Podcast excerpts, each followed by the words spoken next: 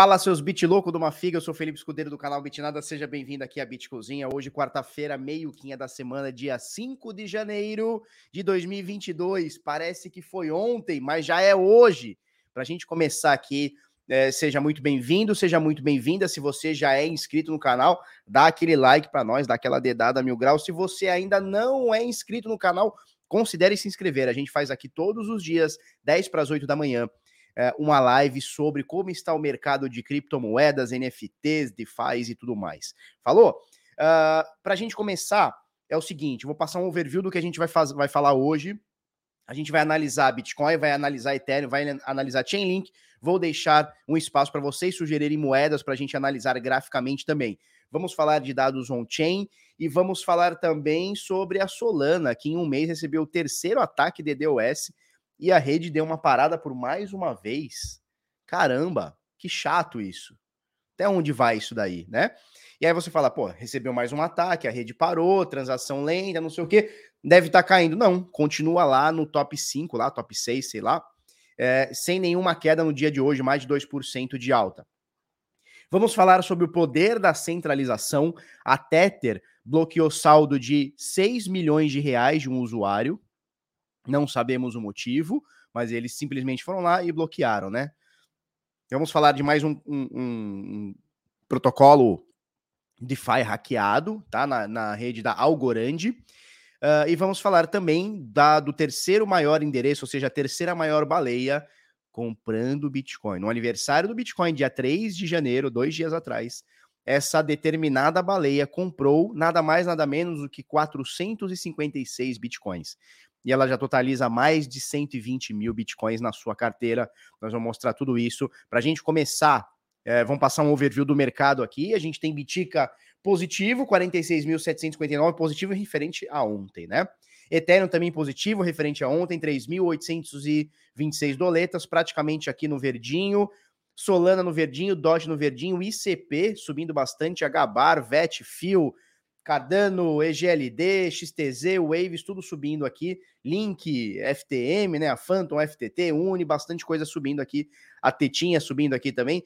Bastante coisa é, subindo, mas o nosso mercado cripto não ganhou praticamente nenhum, nenhuma casa decimal aqui na capitalização de mercado, que a gente já continua aqui alguns dias na casa de 2 trilhões e 300 bilhões de dólares, tá?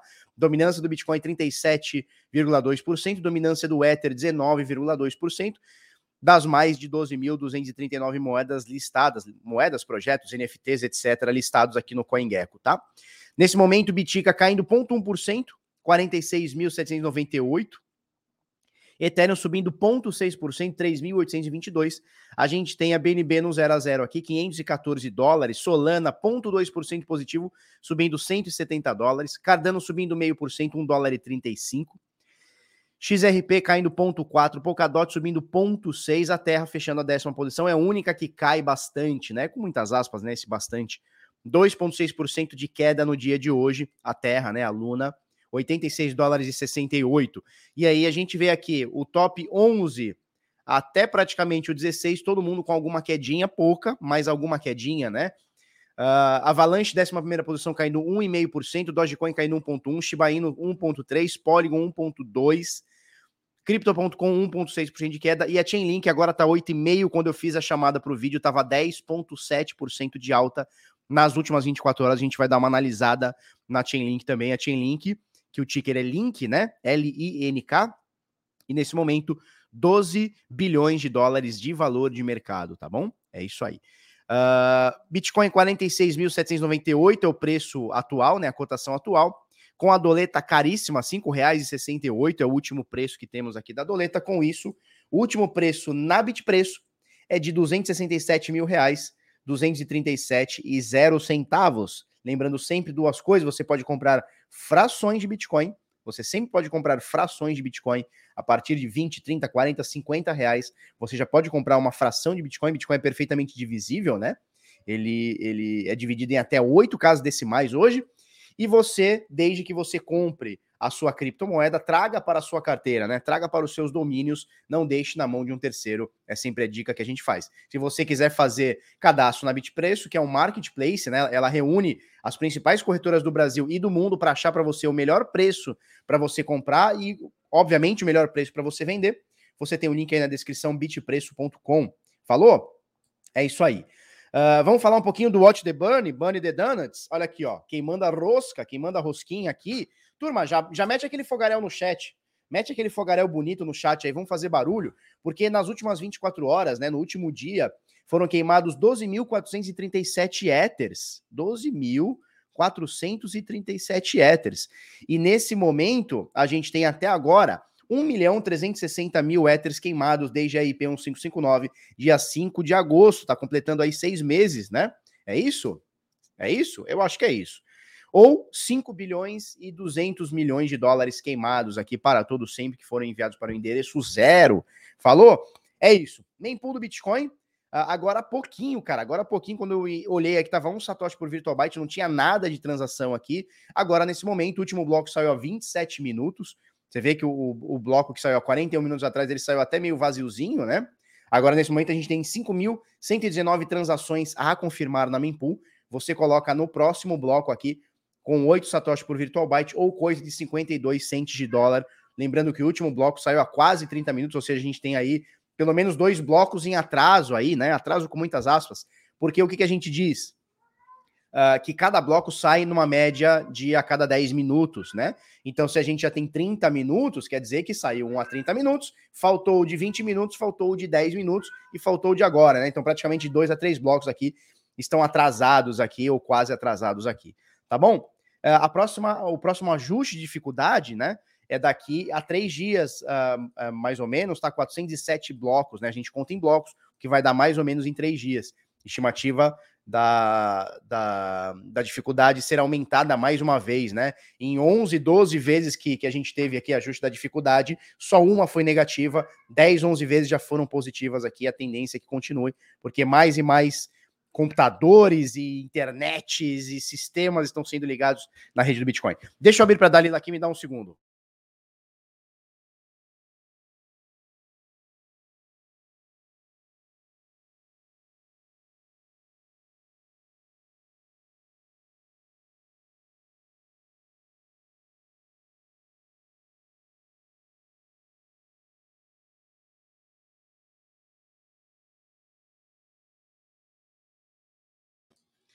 Show! É isso aí. Não, a Dalila é penteira. Ela, ela espera eu começar a falar para querer entrar, sair e tudo mais, tá? Vamos lá. Esse aqui é o panorama do mercado, tá? Uh, antes da gente entrar no gráfico, deixa eu passar para você o seguinte: dia 26 de março teremos a maior experiência cripto no Brasil, que é o Bit Sampa, que vai acontecer dia 26 de março, é um sábado, tá? É um sabadão sertanejo, lá no Expo Center Norte, em São Paulo. Já temos alguns nomes aqui confirmados, tá? A primeira edição a gente fez em 2019. Foi legal pra caramba, foi legal pra caramba. Tinham 440 pessoas sentadas. Dessa vez, teremos 1.600 pessoas. Já temos aqui muitos palestrantes confirmados: Henrique Paiva, Paulo Aragão, do Criptofácil, Augusqueta Carrareta, Maurício Belinello, Felipe Escudeiro, Flávia Jabur vai ser a nossa MC, palestrante e tudo mais, Rodrigo Miranda, Caio Vicentino, Edilson Lauro, Marcelo Treta, Kátia Zenha vem direto de Portugal, Luiz Fernando Roxo e tudo mais, tá? Vai ser lá no Expo Center Norte. Uh, eu tô com a expectativa de ser o maior evento do Brasil em termos de pessoas, né? De, de participantes. Vai ser um dia de experiência única. Uh, o link tá aí na descrição, bitsampa.com. Você será muito bem-vindo, tá bom? Vamos passar para o gráfico. Gráficozinho, gráficozão? Vamos lá. Deixa eu parar essa tela aqui compartilhar a outra, nós vamos falar. Nós vamos falar. Ué, cadê? Nós vamos falar sobre gráfico on-chain. A rede Ethereum bateu mais um topo histórico da força computacional. Não para. A bichinha não para. O que, que a gente faz, né? Ela não para, simplesmente não para. Não para de, de bater topo histórico, né? Então vamos lá. Primeira coisa, força computacional né? Vamos botar aqui o hash rate, aqui tá do Bitcoin. A gente já comentou isso, né? Dia 1 desse ano, né? Dia 1 de janeiro a gente bateu a força computacional em 207 milhões de terahash por segundo, mas eu quero mostrar para você a rede Ethereum, que bateu mais um topo histórico no dia de ontem. Força computacional 926 ETH hash por segundo. Olha que absurdo. Cara, olha que absurdo isso aqui. Vamos fazer o seguinte, vamos ver quanto subiu a força computacional do Ethereum desde 2016 até agora. Qualquer ponto ali 2016, 16.600%. 16.600% subiu a força computacional, né, o hash rate do Ethereum. Lembrando que a bomba da dificuldade, a temida bomba da dificuldade para o Ethereum, é, tá marcada aí para alguma coisa entre abril e maio de 2022, né, desse ano. Muita gente está dizendo que vai ser adiada para 2023, muita gente diz que não. Os testes já começaram, né? Nós já temos os testes aí, o testnet do Demerge já começou, então o pessoal já consegue fazer no testnet aí e tal. Vamos ver. Eu estou confiante para que aconteça sim, abril, maio, junho, não importa, tá? Agora, no, no, no do início para o meio desse ano, eu acredito que deve acontecer, mas também, se não acontecer, não vai, não vai tirar ninguém de onda, porque a gente já sabe que as coisas em criptomoedas elas têm que ser altamente testadas, né? Muita gente acha que é só, não, tem que cumprir o roadmap. Não, se falou dia 10, tem que ser dia 10. Cara, se os caras um mês antes estão vendo que tem algum bug, alguma coisa que não tá 100% correta, não dá para você botar o dinheiro da galera, né, deixar a esperança, a vida e o dinheiro da galera em risco, é óbvio. Então é melhor que você acerte, leve mais um mês, dois, três, seis, não importa, para fazer a coisa certinha, né? É, eu acho que a galera não tem que ficar reclamando é, quando tem alguma coisa em atraso. Agora, é óbvio que não pode chegar o cara e ficar. O cara que eu digo qualquer pessoa, né? Para qualquer moeda. E prometer qualquer coisa, não, amanhã vai acontecer tal coisa, daqui um mês vai acontecer. E aí não entrega nada também, ou seja, totalmente desconexo é, com, com, com o cronograma. Aí também não é legal, né?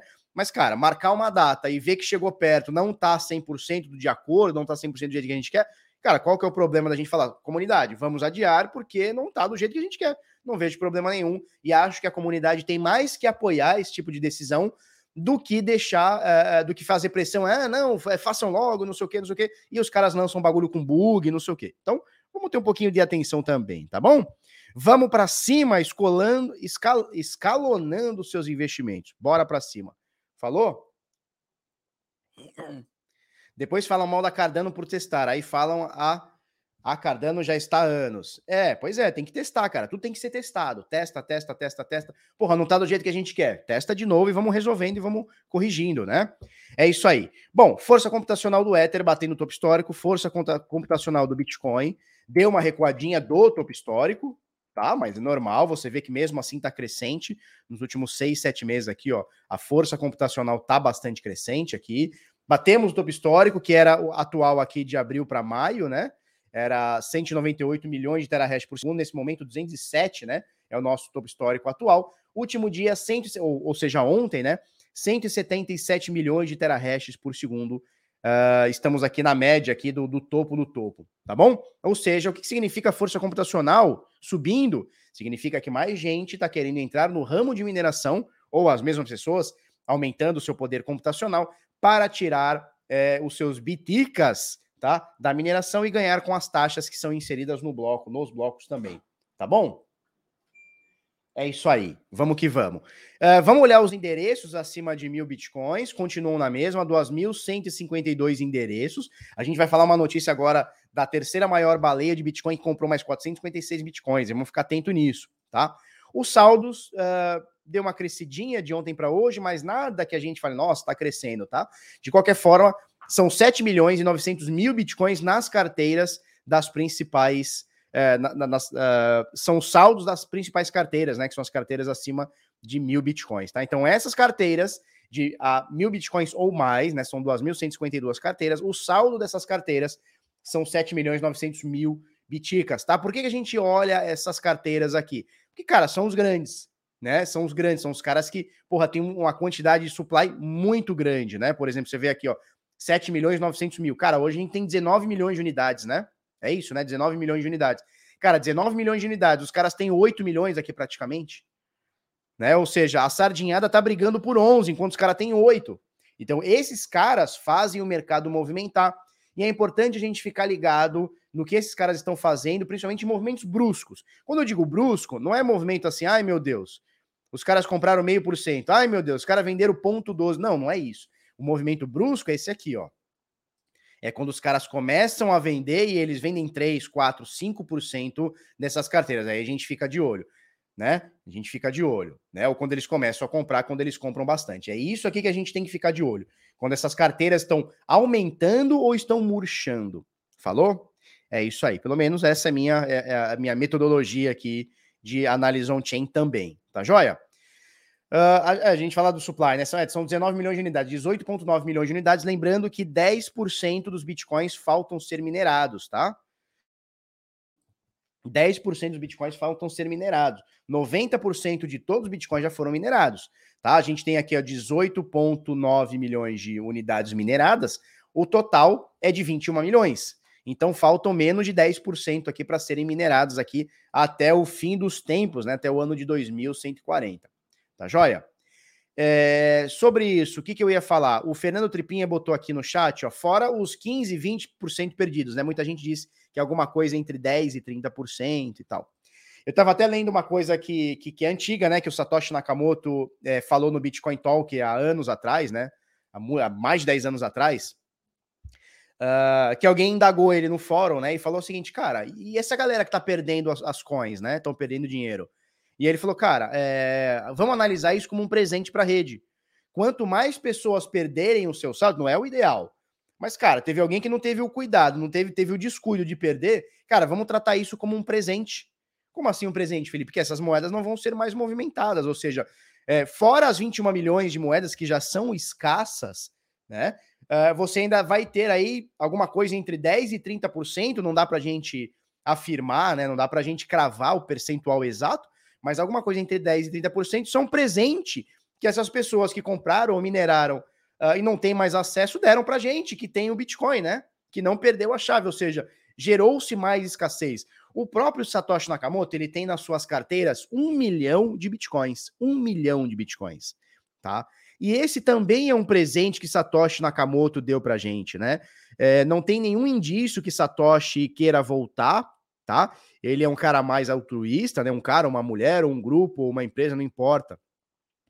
Uh, ele ou eles, ou ela, ou elas criaram, não importa, tá? Criaram um Bitcoin é, com o intuito de deixar um legado, né? E eles não têm a menor, ou ele, ou ela, enfim, não tem a, vamos tratar como ele pelo pseudônimo ser masculino, tá? Mas é, pode ser uma mulher, pode ser um grupo, pode ser uma empresa, pode ser um governo, ninguém sabe quem é, pode ser várias pessoas, né? Muita gente diz que é, que é uma tríade lá de três caras, né? Que é o Helfinney, o. Como é que é o outro cara? Enfim, dizem que são três carinhas lá, e um já tá criogenado e não sei o que tal. O que, que ele fez? Ele minerou as primeiras moedas, ele foi minerando, tá? Um, um, um espanhol, ele, ele traqueou o hash do Satoshi, tá? Então, estima-se que Satoshi tenha um milhão, um milhão de bitcoins, e esse um milhão de bitcoins é um presente pra gente, porque ele não vai movimentar. Porque qualquer coisa que ele faça com esse Bitcoin, não, não exatamente qualquer coisa, porque ele pode doar para instituições de caridade e tá tudo certo. Mas qualquer movimento que ele faça com esse um milhão de Bitcoins, cara, a galera vai descobrir quem é. E ele não quer ser descoberto. Se ele quisesse ser descoberto, ele já ele já gostaria de ser descoberto, ele já teria sido descoberto. Ele não quer, né? Então, então, o que acontece? É, essas moedas perdidas, né, que o Fernando Tripinha mostrou aqui pra gente, que podem ser alguma coisa entre 10, 20, 30%, um pouco mais, um pouco menos, não importa. Isso são, é, é, um presente da rede, tá? Então, quanto mais gente perder moeda, mais essas moedas ficarão é, inutilizadas, e quanto mais inutilizada, mais escassa, né? Eu conversei com um professor é, um tempo atrás e ele estava tentando me provar uma tese que o Bitcoin ele não é escasso, né? É, porque o Bitcoin, o que, que a gente fala, né? O Bitcoin ele tem 21 milhões de unidades e esse Bitcoin ele é escasso. Ou seja, não adianta você querer ter a 22 milhão de, de, de unidade, não vai ter. Se não adianta você querer ter 50 milhões, não vai ter. São 21 milhões de unidades, né? Então, veja, a gente acabou de entrar em 2022, o real teve expansão monetária, o M2 do dólar teve expansão monetária, ou seja, todo mundo imprimiu dinheiro e o Bitcoin continua com o mesmo supply definido há 13 anos atrás. E aí esse professor, ele tentou, ele tentou de qualquer jeito me provar que o Bitcoin não é isso em Santos, tá? Ele tentou me provar de qualquer jeito que o Bitcoin não é escasso, ele é abundante. Por quê? Porque um Bitcoin, você, ele é perfeitamente divisível, né? Então você tem a menor unidade hoje do Bitcoin é um satoshi, são, é a oitava casa decimal. Então, assim, pô, se você tem um Bitcoin, vamos supor que isso aqui é um Bitcoin, você pode escalonar ele em milhares de partes ali. Ué, o Bitcoin é abundante. Aí eu falo para ele o seguinte, né? Eu falo para ele o seguinte: se você pegar uma nota de um real e cortar em um milhão de pedacinhos essa nota de um real, continua sendo um real. Essa nota não vai se multiplicar, então não tem abundância. Essa nota de um real continua valendo um real. É a mesma coisa você pegar um Bitcoin e dividir ele na oitava casa decimal, ou seja, 100 milhões de satoshi. Pegar um satoshi dá para 100 milhões de pessoas diferentes. Continua sendo um satoshi, continua sendo um Bitcoin. Então, o conceito de Bitcoin abundante, porra, não dá, né? Não dá. O Satoshi Nakamoto é o Michael Jackson. Au! Eu acho que ele não aparece. Se ele quisesse aparecer, já teria aparecido. Ele, em 2011, ele largou tudo e falou assim: ó, agora tá com vocês. Agora a DAO é de vocês. Segue em frente. Tá? Acho muito difícil, cara. Acho improvável, para não dizer impossível, né? Mas acho improvável que ele apareça. E quanto mais tempo demora para ele aparecer, cara, é menor a chance que ele apareça, tá? Bom dia, Bárbara. Tu acha que a divisibilidade do Bitcoin pode aumentar para de 8 casos para mais, já que o supply bateu 90% minerado?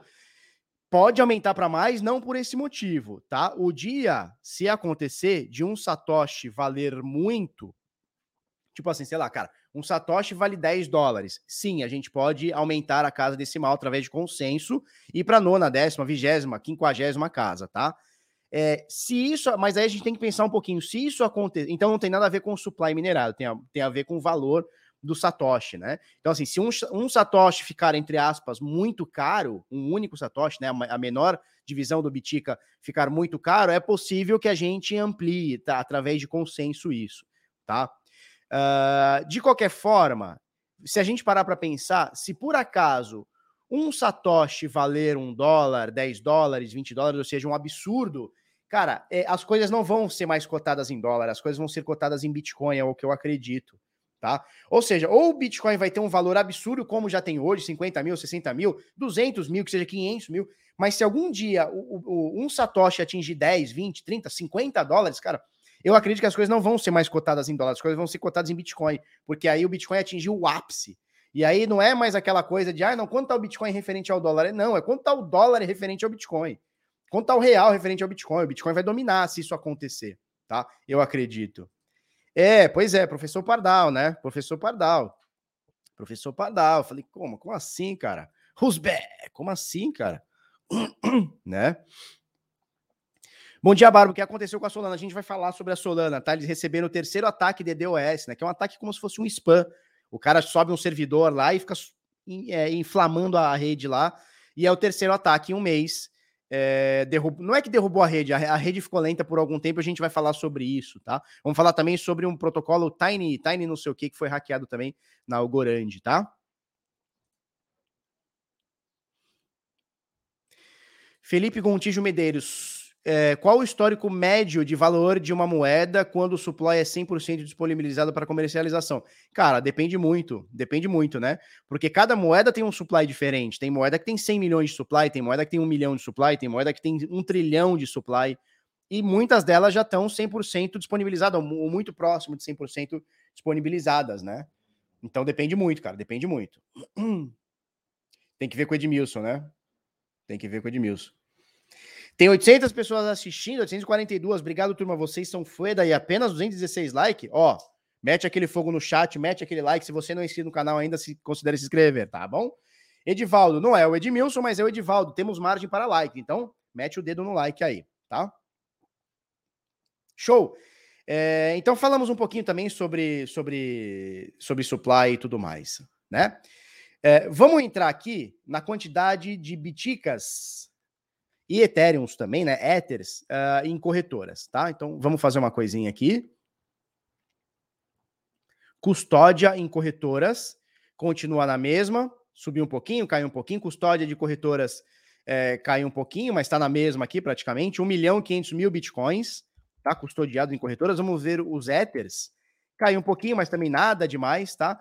É, 11 milhões e 700 mil Ethers custodiados em corretoras. É um valor que vem caindo mês após mês, mês após mês aí. Tá joia? Vamos falar de preço. É, Bitica, o que está acontecendo aqui, ó? Ó, Chainlink está com 9,3% de alta. tá? Vamos lá, Bitica. Ó, ele atingiu esse suporte que a gente comentou ontem. Deixa eu tirar isso aqui. Ele atingiu esse suporte que a gente comentou ontem, né? Essa, essa linhazinha roxa aqui. E deu uma segurada, né? Então você vê aqui que a gente está segurando aqui alguns dias, onde o Bitica atinge esse fundo e sobe, atinge esse fundo e sobe, mas aqui. Continuamos com a análise de ontem, tá? Se vocês quiserem, eu disponibilizo aqui no Vector para vocês pegarem esse estudo. Continuamos com a mesma análise, né? Não mudou nada do dia de ontem para hoje. O que mudou foi que ele atingiu esse fundo, subiu um pouquinho, mas tá na região, não tem nada, né? Nada que a gente fala, nossa senhora, como ele subiu. Viu coisa de 1%, agora caiu um pouquinho, 1.3%. Nada do que a gente do que a gente é, fale, nossa, mudou o cenário, né? O cenário para o Bitcoin é lateralização com muita volatilidade. É lateralização com muita volatilidade. Ó, lateralização com muita volatilidade. É isso aqui que está acontecendo com o Bitcoin agora. Ou seja, ele lateraliza, só que dentro dessa lateralização, ó, acontece muita volatilidade. Não é uma lateralização aqui, ó. Sobe um pouquinho, cai um pouquinho. Não, é muita volatilidade. Então você vê, no meio desse caminho teve topo histórico, teve um fundinho, e aí caiu aqui miseravelmente para 42 mil, né? Então, dentro dessa, dessa, dessa lateralização, né? Então a gente pode falar que o Bitcoin está sideways, ele está de lado? Sim, ele está de lado. Só que quando você tira o zoom e começa a olhar é, Aliás, quando você aproxima o zoom, você fala, nossa, isso aqui é tendência de queda, né? Quando você tira o zoom, você vê que não, cara. Você vê que ele tá numa mesma aqui há 5, 6 meses aqui, sei lá quanto tempo. Obviamente tem mínimas e máximas aqui. Então o Bitcoin tá de lado, nada mudou de ontem para hoje. É, apesar de ter subido aí 1%, 1% e meio que seja, continuamos com a resistência aqui em 50% de FIBO, tá? Que seria 49 mil dólares. Vamos dar uma sublinhada aqui. O suporte continua o atual e depois a gente tem uma congestão de suportes aqui entre 618 e até os 40, 42 mil dólares, aqui 40 mil dólares, tá? Então a gente tem aqui, ó, 618 de FIBO, tá? 44.500. Temos esse suporte aqui em 42 mil e esse outro suporte em 40 mil, tá? Então esses são os três principais suportes que a gente tem do Bitcoin agora, tá? O suporte atual, 46 mil dólares, 44, 42 e 40, né? Essa essa, essa zona de suporte aqui, entre 44 e 40 é uma, uma região de suportes aqui, fora o suporte atual. Resistência, qual que é a resistência? Bom, a gente tem essa resistência aqui, ó. A gente tem mais ou menos essa resistência, peraí que ficou torto isso aqui, né? A gente tem essa resistência aqui, ó, mais ou menos. Então a gente está falando de 47, 48 por volta disso.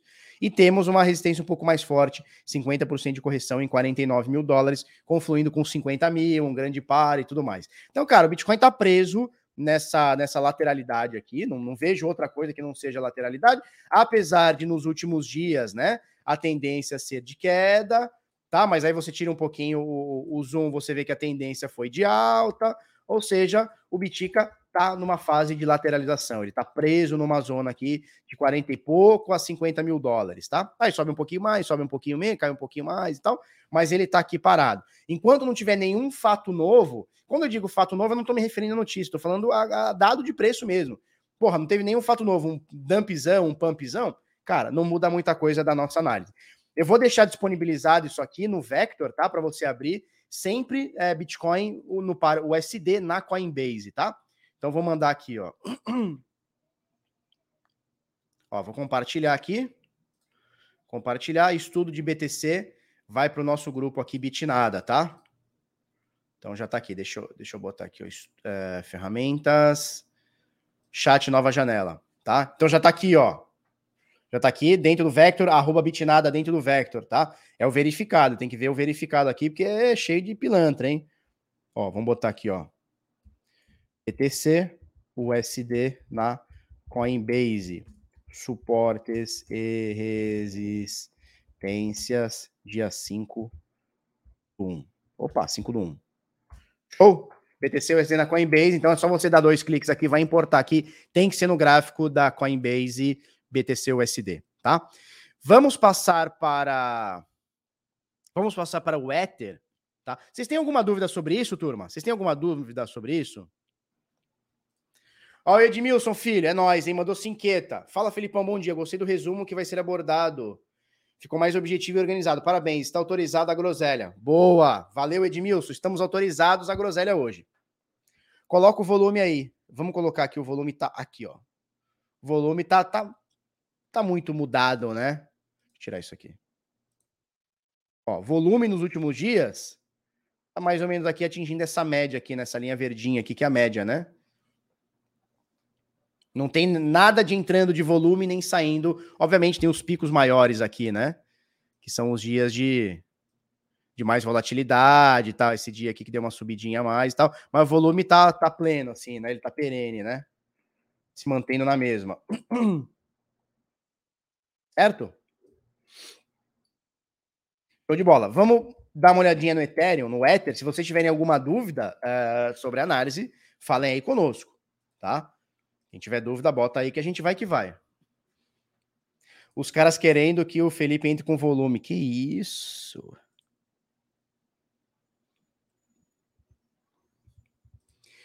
Bitcoin tá pegando impulso para bater os 100 mil até o fim do ano. Nossa, calma, nós estamos em dia 5 de janeiro. Vocês já estão querendo falar de fim do ano? Calma.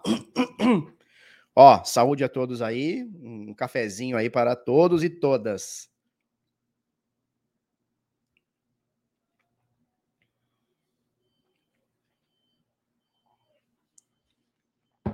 O Josimar Verna, Vergna, Vergna diz o seguinte: galera tá passando muito pano para Solana. Eu acho também. Pessoalmente, eu acho também. Quanto mais ataques a rede recebe, mais credibilidade ela, ela passa a ter. Quando ela recebe ataque e fica invulnerável a isso, né, a esse ataque, não sei se essa é a palavra correta, mas quanto mais ataque ela recebe e mais ela passa tinindo sobre isso, esse, ó, esse é o verbo certo, tinindo do verbo tinar. Eu tino, tu tinas, ele tinas. Nós tinamos, vós tinais, eles tinam. Então, o tinindo, quando ele passa tinindo, é legal. Agora, porra, quando tudo derruba a rede, alguma coisa errada não tá certa. Ou a galera de desenvolvimento dá uma melhorada nisso de alguma forma, ou, cara. Imagina, daqui a pouco a gente tá com um milhão de transações por dia, os caras ficam atochando lá, regaça tudo. Não dá, né? Tá? Não dá. Show? Beleza. É... Felipe, os padrões se repetem no Bitcoin. Não está parecido com o início do mês 5? Vamos olhar o mês 5? Vamos voltar aqui o Bitica. Bitica, Coinbase, vamos olhar mês 5. Mês 5 é maio, é isso? Vou botar aqui. Mês 5 é maio. Maio é isso aqui, ó. Vamos botar aqui maio. Deixa eu ver. Maio tá aqui, ó. Maio é isso aqui. Cara, não acho que tá parecido, não. Não acho que tá parecido, não. Talvez uh, você esteja achando que tá parecido e, e, de fato, olhando por aí tá, porque subiu-se muito, lateralizou um pouco e depois caiu pegando mínimas aqui, né? E aí ficou meio que lateralizando e tal. Nesse sentido, sim, porque olha o que aconteceu aqui, ó. Subiu muito, Subiu muito, lateralizou um pouquinho nessa zona de preço e aí caiu muito. Sim, olhando dessa forma, pode parecer sim. Mas não acho que seja um padrão que está se repetindo, não. Não acho, tá? Não acho que, que tem muita similaridade aqui, apesar de. Porque assim, se a gente for olhar, tudo que sobe e cai, acaba fazendo o mesmo padrão, né? Ele sobe e cai. Mas aqui a gente ficou muito tempo batendo na, no topo histórico. Os topos eh, e fundos foram, foram ascendentes aqui nesse primeiro momento tá? Aqui já não, aqui a gente deu um topo, outro topo e já caiu. Aqui a gente ficou mais um tempo segurando, teve uma grande queda, teve um repique para cair. Aqui não, a gente veio que nem um furacão, deu uma pinguela aqui já arregaçou para baixo, né? É, de qualquer forma, muita gente pergunta, e aí, o mercado virou? Na minha visão, não. Eu não vejo isso aqui como esgotamento, tá? É, esgotamento de tendência, a gente vê quando ele dá uma arregaçada para cima, ele dá o último do suspiro, Geralmente é assim que acontece, não é regra, não é que vai acontecer no Bitcoin, mas geralmente ele faz um movimento assim, ele sobe, sobe, sobe, sobe, sobe, dá um pico e cai arregaçando para baixo. Peraí que ficou ruim aqui, ficou um dantop aqui, ó. Ele vai fazendo isso aqui, aí ele só ele dá um grande pico e ele faz isso aqui, ó. E aí, ele, aí isso aqui mostra é, mostra esgotamento de tendência. Não é o caso aqui. Não é o caso aqui. Tá? Desde que a gente pegou esse topo histórico, que foi uma alta absurda, se a gente for pegar para ver do início do Corona Crash para cá, a gente está falando de 1.600%, quase 1.700%, uh, ah, não acho que seja um esgotamento de tendência, pelo contrário. Pelo contrário, não acho que isso aqui seja esgotamento de tendência. Né? Esgotamento de tendência é isso aqui, ó, 2017, ó. Ó, isso aqui é claro. Opa, que é um esgotamento. Vai, meu filho. Aqui, ó. Aqui fica claro que é um esgotamento de tendência. Olha só, ele sobe arregaçando, faz um pico e já cai rasgando para baixo. Isso aqui mostra o esgotamento de tendência. Não é o caso atual que eu entenda, tá? Não é o caso que eu estou entendendo agora. Ele não fez esse movimento aqui, ó. Rasgou para caramba? Não, ele rompeu ah, simplesmente o topo histórico, tá? E aí ele não rasgou para baixo. Por outro lado, esse aqui não é um movimento legal. Eu evito falar isso aqui porque a galera acaba ficando com medo, mas enfim, a gente tem que falar e as coisas são como são. Não sou eu que vou mudar ou você, enfim. Que é o seguinte: é, um topo histórico, quando ele é rompido, um topo histórico, quando ele é rompido, o ideal é que se ganhe bastante terreno acima desse rompimento, tá? Então veja bem, isso aqui era o topo histórico, atual, tá? Grosso modo aqui. Vamos, vamos colocar uma linha, vai, Felipe, tá? Para de, para de enrolar, meu. Beleza? Deixa eu tirar esse, esse Fibonacci aqui. tirar esse Fibonacci aqui. Olha só. Quando a gente tem um topo histórico, no caso esse aqui, e o mercado faz o que tem que fazer, sobe, desce, dali a pouco ele rompe esse topo histórico.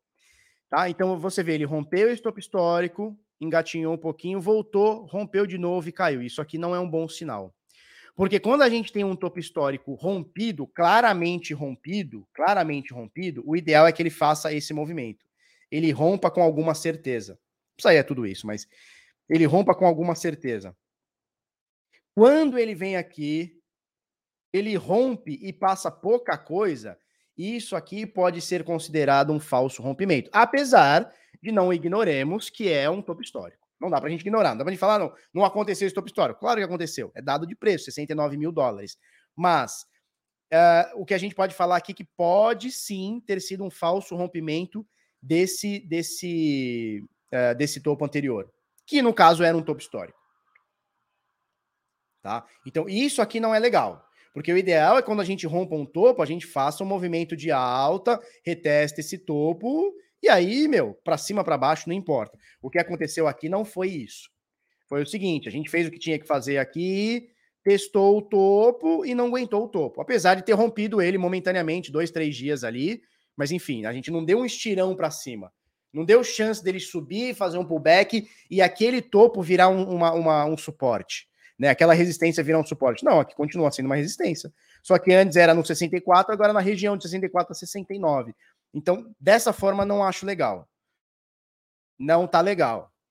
Tá? Fausto Luiz Andrade mandou cinqueta. Obrigado, Felipe. Qual a sua opinião quando Big Money entrar na cripto? Já tá entrando, hein?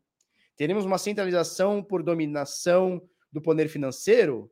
Não são ricos à toa. Sim, é, ricos não são ricos à toa, né? Ricos não são ricos à toa.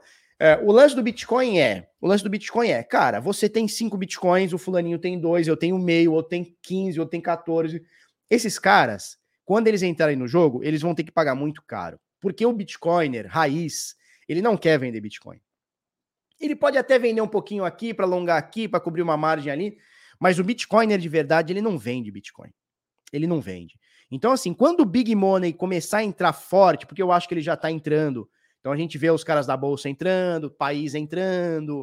Uh, a gente já viu a BlackRock o ano passado botando o pezinho na água. A BlackRock é a maior gestora do mundo, são 7 trilhões de dólares sob gestão no mundo. Eles já abriram uma, uma um negócio lá para operar mini contrato, mini contrato não, desculpa, contrato futuro, né? Que são cinco contratos, cinco bitcoins, né? Por cada contrato, ou seja, 25 bitcoins. Eles já botaram o pezinho na água para operar futuros na CME. Então, assim, cara, quando o dinheiro entrar forte, esses através do mercado spot, esses caras, esses caras vão ter que pagar caríssimo no Bitcoin de quem não quer vender. Essa é a realidade.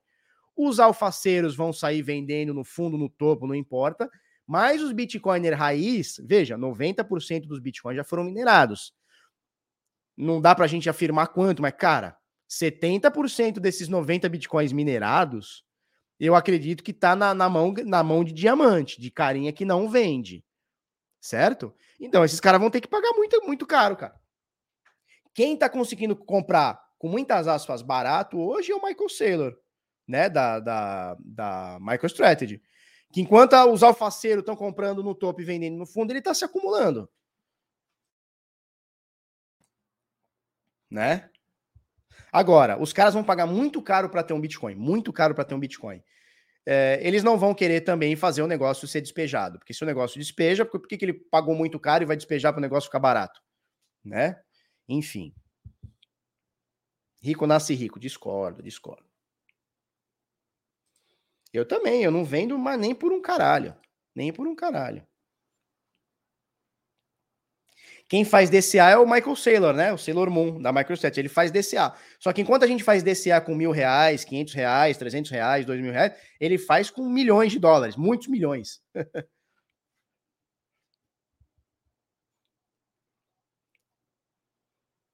Show?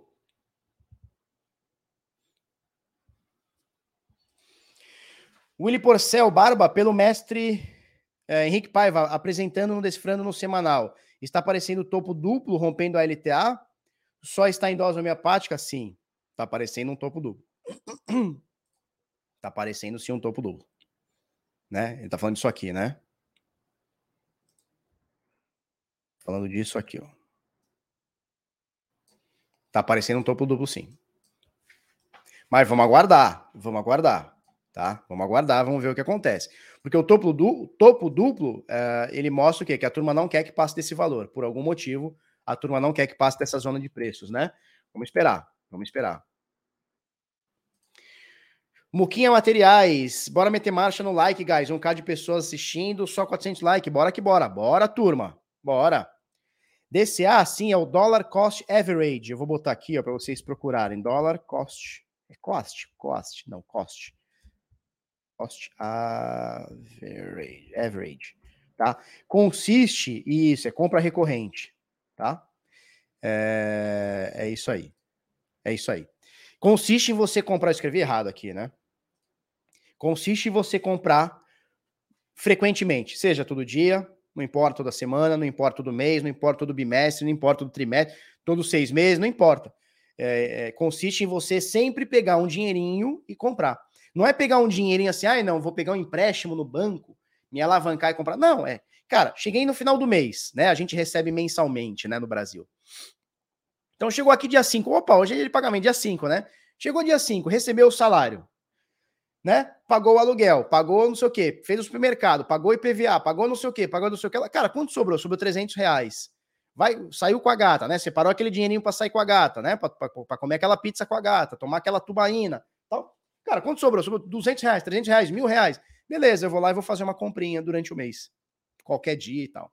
Mês seguinte, a mesma coisa. Pô, esse mês foi mais difícil, porque, porra, tive que comprar remédio, não sei o quê, aumentou, não sei o quê. Legal, sobrou, não sobrou, não sobrou 300 reais, sobrou 60. Vai lá e compra 60. São compras recorrentes e sempre num período uh, que você define, tá? Sobrou 2,50. Compra 2,50, tem problema. Quem comprou 2,50 em 2019 tem 250 reais. Olha que maravilha, né? Que isso, jovem.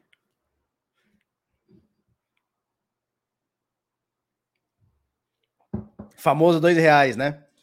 Alan Barbosa, em 2014 vamos ter várias gestoras aqui do Brasil que vão comprar Bitcoin para incluir na carteira dos clientes. Pode anotar, isso já está acontecendo, né? Isso já está acontecendo. Aquele papo de não, Bitcoin não é nada, já passou para Bitcoin 1%, agora na carteira, agora já é, não, até 2%, é legal, o pessoal está falando em 10% em cripto, né? Então você vê que as barreiras vão sendo quebradas, né? É isso?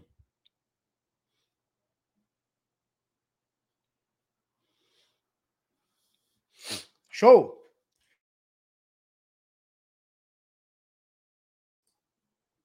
Show, show.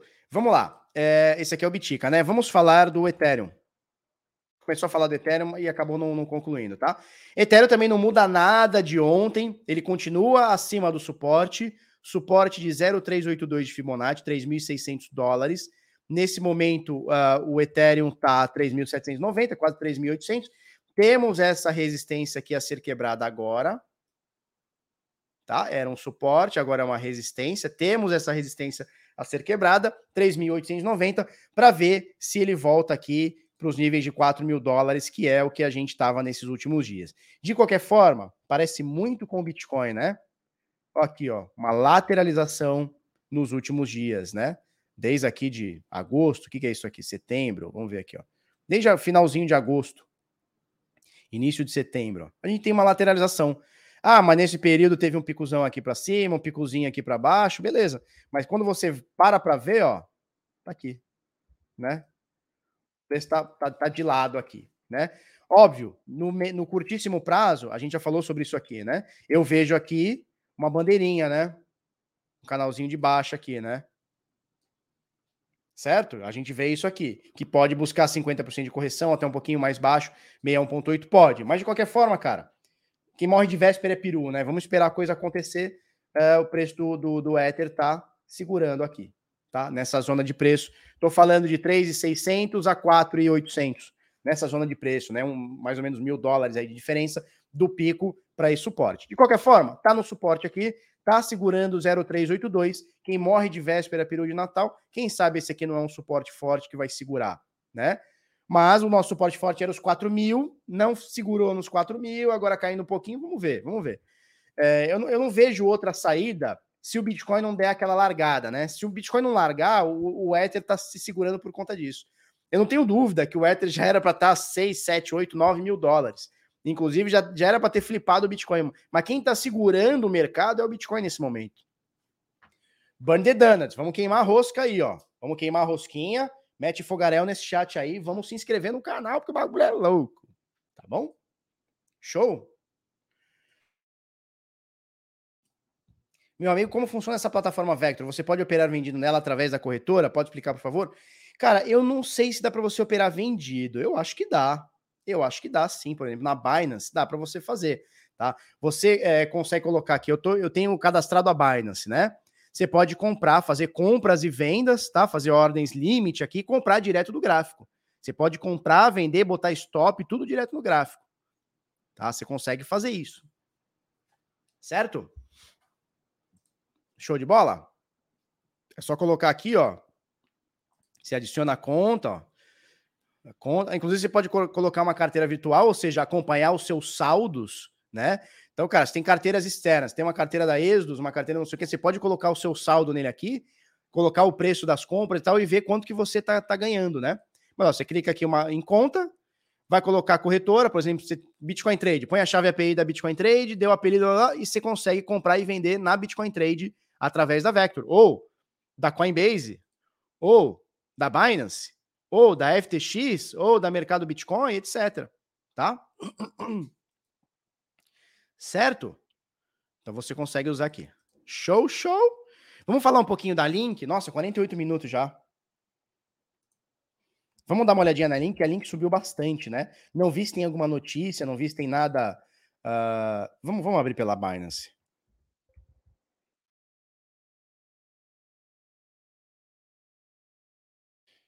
Link USDC, não, eu queria o SDT.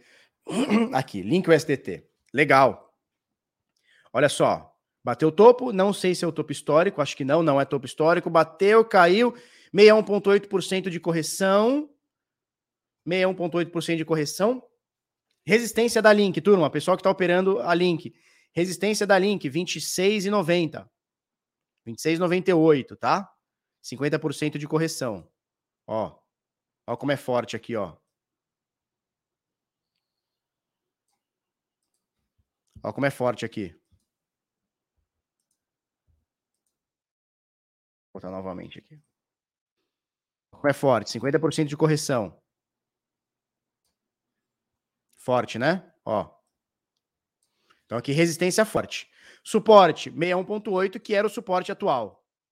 61.8% de correção de FIBO, tá? É, nesse momento, Resistência da Link 26,70, 26,90 por volta disso, tá? O pessoal que está operando aqui, ela fez um movimento interessante. Olha só. Ela atingiu um fundo, subiu, fez um pullback e voltou a subir. Rompeu aqui a entrada, né? Rompeu aqui a máxima, entrada. Tá rompendo agora. Próxima resistência 26,80. Se o mercado ajudar, a gente pode buscar a outra resistência 0382, 33 dólares e 27. Tá? Então a entrada é, é de hoje essa entrada, tá? Tá fresquinha aqui, ó. Rompeu aqui. Rompeu entrada. É o que está acontecendo. Resistência 26,80, tá? E se ela conseguisse o mercado ajudar, 382 aqui, 33 e 27. Certo?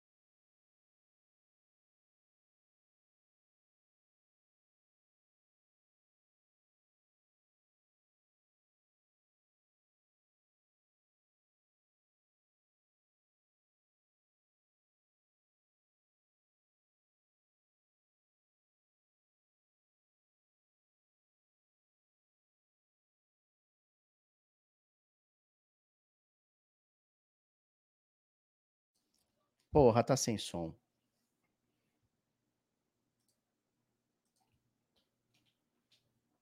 Meia hora falando sem som.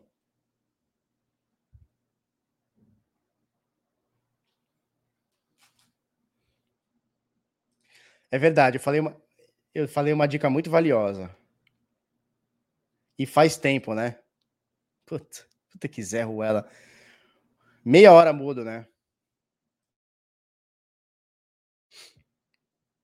Meia hora mudo. Bom, resumindo aqui. Resumindo aqui. Fez o N. Deixa eu ver se eu tô mutado de novo, essa caralha. Eu preciso urgentemente ou um computador ou um tablet para eu poder ter um, ter um monitor aqui. Ou que eu preciso que o StreamYard faça o Stream Deck para eu poder apertar as coisas aqui e desapertar aqui, cara. Ai, ai. Mongol.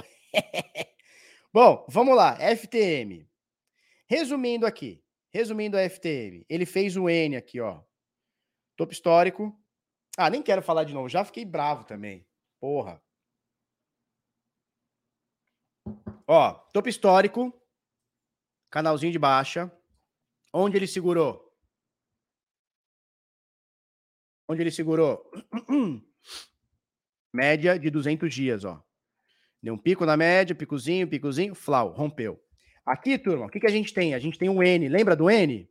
Como é que é a letra N? A letra N é isso aqui, não é isso? Então, olha só. Letra N. Fez a primeira cabecinha, segunda cabecinha, terceira. Rompeu.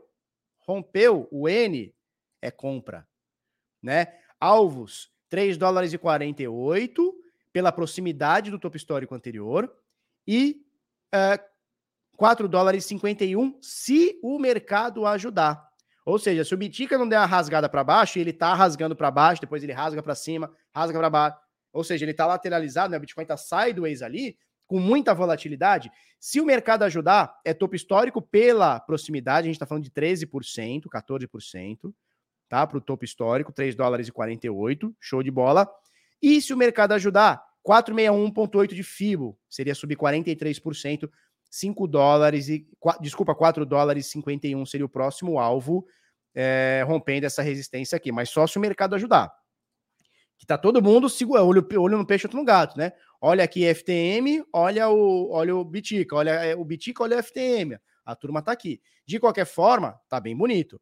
Ó, segurou. Deixa eu tirar isso aqui tudo. Segurou na média de 200 dias, porra, maravilha.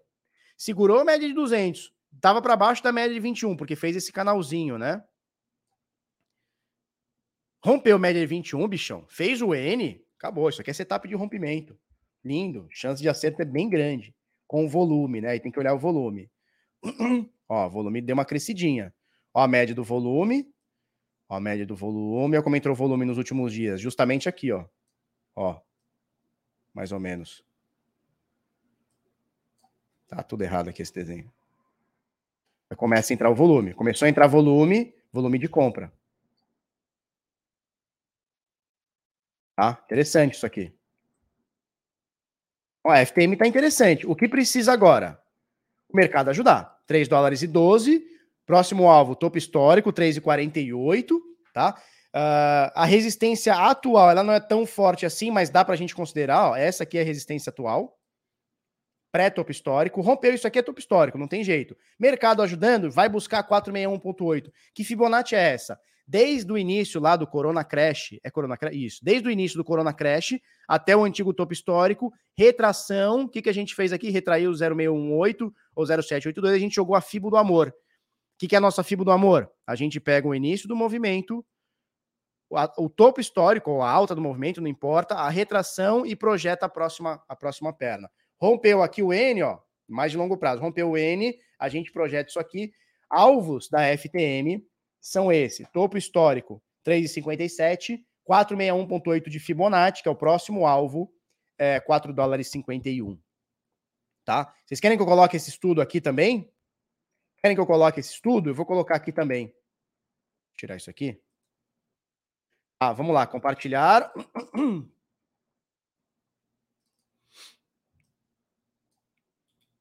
Então, vou botar aqui, ó, alvos. Alvos. Aí eu vou botar em caps lock aqui, ó. Se o mercado continuar subindo. É... Dois pontos. 661 de Fibo. 461 de FIBO. Show? É isso aqui, ó.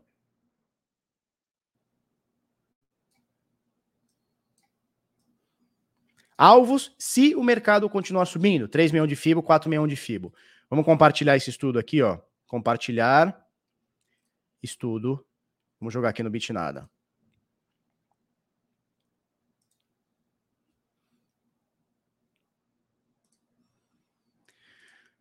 Então vamos lá.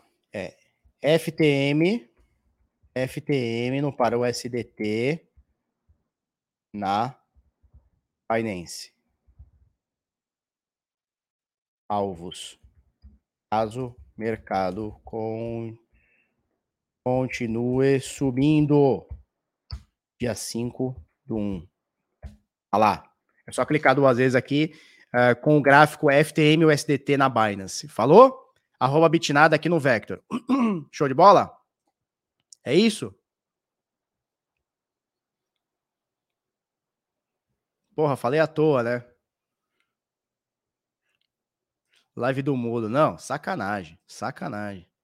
Cinco minutos sem som. Cinco minutos, cara. 15 minutos sem som.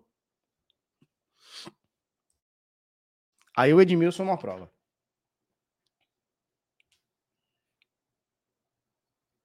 Bom, repetir tudo de forma é, resumida. 10 a 15 minutos.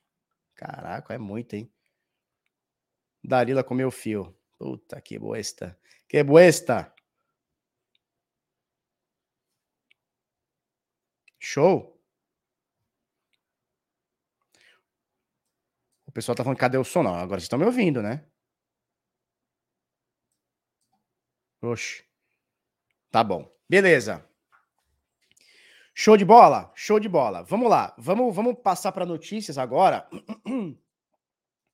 vamos passar para notícias. Se você quiser ter acesso ao Vector, 30 dias grátis, tá? Eles dão 15 dias. Aqui com o Bitnada, a gente tem que a gente tem que ter um descontinho a mais, né? Então são 30 dias grátis para você testar essa ferramenta que eu botei aí. É... 30 dias grátis, tá bom? Vector Pro, link tá aí na descrição. Vai que vai que o bagulho é louco. Tá joia? É, grupo de sinais do Bitnada, tá? A gente manda para você sinais 24 horas por dia. Claro, o mercado tem que estar tá bom, né? Não é 24 horas assim, porra, o mercado tá caindo, você quer sinal? Calma também, né? Sinal de compra, mercado em queda, não é difícil, tá? Então, você quer aumentar o seu número de dólares, suas stablecoins stable de dólar. A gente tem aqui, ó, por exemplo, essa moeda aqui, a IOS, no para o SDT. Preço de compra, alvos para você fazer o seu lucrinho stop para não dar ruim. Tem também no Par Bitcoin. Felipe, eu não quero saber de aumentar dólar, eu quero saber de aumentar bitica, beleza? Nel no Par Bitcoin, preços de compra, alvos para você fazer o seu lucrinho, stop para não dar ruim. A gente faz isso 24 horas por dia, claro, desde que o mercado esteja bom, né? Por exemplo, aqui a DOT mandou hoje, às 5h48 da manhã, o pessoal que gosta de madrugar. Mandou aqui, ó, DOT no para o SDT. Um pouquinho mais cedo aqui, ó, TRX no para o SDT. Então a gente manda aqui 24 horas por dia, desde que o mercado esteja bom. Tá bom? Para você fazer parte, www.bitnada.com.br barra sinais, link na descrição. Apenas R$ 59,90 por mês, é menos do que uma pizza com tubaína, tá bom? Então, uma pizza aqui com tubaína, com tubaína, você deixa de comer e vai ganhar muitas outras pizzas com muitas tubaínas, tá? Canal de sinais 24 horas por dia, canal de resultados, guia para operar os sinais, que é um mini curso, né, que a gente chama, né? É até depreciativo falar mini curso, porque é um curso aqui, tá? A gente tem aqui, ó, por exemplo, a introdução aos sinais. É uma aula de 21 minutos que eu te explico como é que faz, como é que não faz. Como é que você analisa, aula 2, é setups, hunter, relatório, né? Uma aulinha também, ó, manejo de risco. Uma aula de 8 minutos aqui sobre manejo de risco aplicado a sinais, tá? Então é bem, bem loco aqui o que você deve fazer, o que não deve fazer. Tá joia? É, para você fazer parte, www.bitnada.com.br sinais, link tá na descrição, tá fixado no chat da alegria é, tá no QR Code. Assine agora com cartão, boleto bancário, criptomoedas e a porra toda, tá bom? É isso aí. Vamos lá. Agora para ficar feliz o seu dia. Agora para ficar feliz o seu dia. Uma, mas uma pizza com tubaína é sucesso imediato. Isso é verdade. Isso é verdade. Aquela pizza cinco queijo, porra. Aquela cinco queijo é maravilhosa. Fala a verdade. Com borda de, de catupirolha, não é? Bordinha de pizza cinco queijo, borda de catupi rolha. Mena Menezes, o Decifrando. Cara, eu tô achando que nós vamos abrir inscrições esse mês pro Decifrando. Tô achando. Porque eu quero fazer outra, eu quero fazer o curso de, de, do DeFi, cara. Eu quero fazer o curso do DeFi para vocês. Eu quero fazer, cara, porque tem muito conteúdo bom. Eu tô começando a ficar mais imerso nisso, tô aprendendo muito também. Quero passar para vocês isso aí também. Tá? Mas pode ser que eu abra esse mês o Decifrando finalzinho do mês. Pode ser, não sei. Saudades do Baína. Porra, era uma delícia, né? Docinho. Porra, refrigerante de criança, né? Sabe que eu gostava muito quando era moleque? Guaraná Brama. Vocês lembram do Guaraná Brama? Nascidos nos anos 2000, ou seja, a turminha que tem 22 anos nem sabe o que é Guaraná Brama. Mas Guaraná Brama, meu irmão. Cinco queijo com borda de costela? O que, que é isso? DeFi Online, né? DeFi Online. Tá. Borda, não, agora, agora, peraí. Borda de costela? Como assim borda de costela? Existe borda de costela? Aqui em Santos eles fazem uma pizza que eu acho meio nojentão, mas beleza. Eles fazem uma borda de chocolate. A pizza salgada, cinco queijão, só que eles fazem borda de chocolate. Eu acho meio zoado, mas beleza. Na garrafinha de vidro, exatamente. Guaraná Brahma. Era uma garrafa retorcida. Vamos ver se a gente acha aqui, rapidola. Era uma garrafa retorcida, só escrito em branco, pelo que eu me lembro. Guaraná Brahma. Era isso aqui, era isso aqui. Vamos pegar imagens aqui. Essa era a mais gostosa que tinha.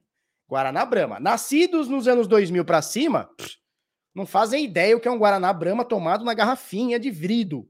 Vocês não têm ideia, porque isso aqui era uma delícia. Isso aqui era uma delícia, turma. Eu não sei se era uma delícia, mas eu achava. Era moleque, né? Moleque, porra. Borda de chocolate é sobremesa. Não, é sobremesa, mas caralho. Abacatinho? Pizza de abacatinho? Como assim? Cheira cola, quem já cheirou aí? Que isso, jovem? Para com isso aí, jovem. Seus baforador de benzina. Que isso? Guaraná Brama da garrafa marrom. É isso aí, do escrito em branco. É isso aí, cara. Era muito bom, né? Era muito bom ou não era? Fala aí. Existe de costela. A borda é de costela? O cara pega a costela e bota ali dentro? Desfia isso? Horrível! Como assim? Ah, Guaraná Abacatinho, não conheço. Eu já tomei no Nordeste, eu tomei o Guaraná Jesus. Já tomaram essa porra? Nossa, é bom demais. Guaraná Taí, ninguém lembra. Eu lembro da Taí. A Taí é da Coca-Cola, não é? Borda de chocolate come depois da pizza. Eu acho meio zoado, velho. Guaraná de rolha. E Macandon, esse eu não conheço. Pagava 50 centavos, colocava num saco e ia tomando no caminho. Esse eu não lembro, não, cara. Felipe, você é do tempo da minâncora, com certeza. Quando eu era moleque tinha espinha, o que, que minha avó falava? Passa minâncora. E qual que era a outra? A minha avó era doida da pomada de arnica. Você já viu essa porra dessa pomada de, pomada de arnica? Tudo que é. Cara, tá com febre, pomada de arnica. Tá com dor de garganta, pomada de arnica. Quebrou o pé, pomada de arnica. Porra, tá com câncer intestinal, pomada de arnica. E pior que curava tudo, velho. Minha avó punha a minâncora nas espinhas e botava pomada de arnica. Porque uma vez, parece que meu avô caiu num tanque de não sei o que, ficou todo micosado, aí passou pomada de arnica e se curou. Aí a minha avó era para tudo. Dor de cabeça, pomada de arnica, era tudo assim.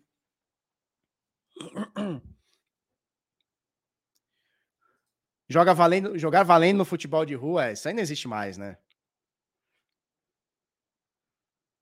Pô, eu gostei do Guaraná Jesus. Eu gostei muito, muito gostoso, tá bom? Só que vocês estão desvirtuando o assunto. O, o João Haraguchico, que faz os cortes para mim, ele fala: Felipe, eu não consigo fazer os seus cortes. Porque tu vem com um assunto sério, dali a pouco tu mete um Guaraná Jesus. Aí dali a pouco mete um papo com a Dalila. E depois chega alguém na cozinha e fala: Eu não consigo mais fazer teus cortes. Então eu tenho que parar com isso, cara. Eu tenho que parar com isso. Eu não quero ser o tiozão prolixo que começa a falar de Bitcoin e tá falando de Guaraná, velho. Olha que louco. Uma hora e nove falando de Guaraná. Uma hora e dez, tem que descontar o mudo, é verdade. Mercúrio Croma, é verdade. Nebacetim, minha mãe também era doida do Nebacetim também.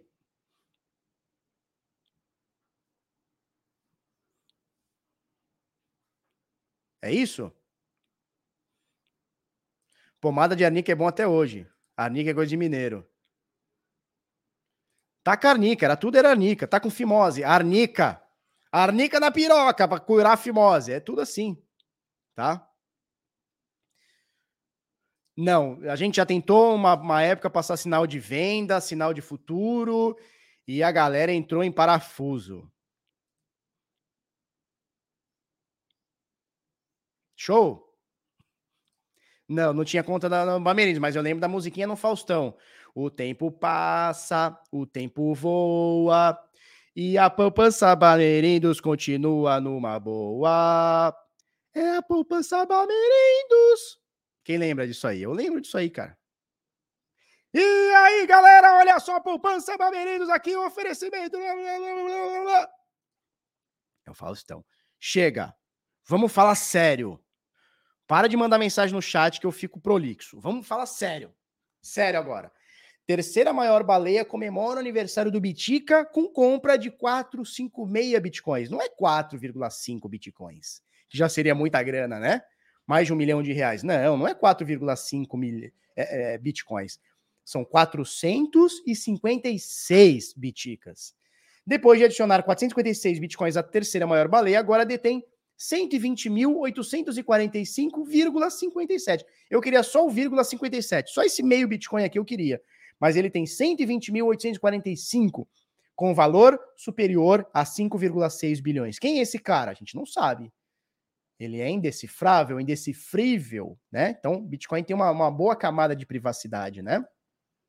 Então, olha só, nessa terça-feira, dia 4, então ontem, o terceiro maior endereço de Bitcoin adicionou 456 biticas a um preço médio de 46 mil dólares, equivalente a 21 milhões de dólares, de acordo com os dados da BitInfo Charts, tá? Então a galera tá, enquanto você aí tá alfaçando, ai, Bitcoin caiu, vou alfaçar. O cara fala, beleza, manda para cá. Tu não quer quem tem queira. Tem quem queira. Tu não quer, tem quem queira. É tipo isso, tá? Então a, a, a baleiuda aqui tá comprando o Bitcoin, tá certo? Ó, isso aqui é sobre centralização versus descentralização. É o velho da van, né? Ó, o Marcos tá falando que ele comprou mais 372 ontem. Porra, comprou 800 biticas em dois dias. É isso? É isso. Ó, vamos falar um pouquinho sobre centralização versus descentralização. Eu não vou ficar falando mal da Tether como stablecoin, não é esse o caso, tá? É, vamos falar sobre centralização. Centralização. Ah, olha só, 453, 456 bitcoins dia 3 e 372 ontem. Faz a conta aí, turma. Uh, 4, 5, 6, 7, 820 alguma coisa. É isso, 827, 828 bitcoins o cara comprou em dois dias. Pouco, né? Bobeirinha, né? Bobeira ou não é bobeira?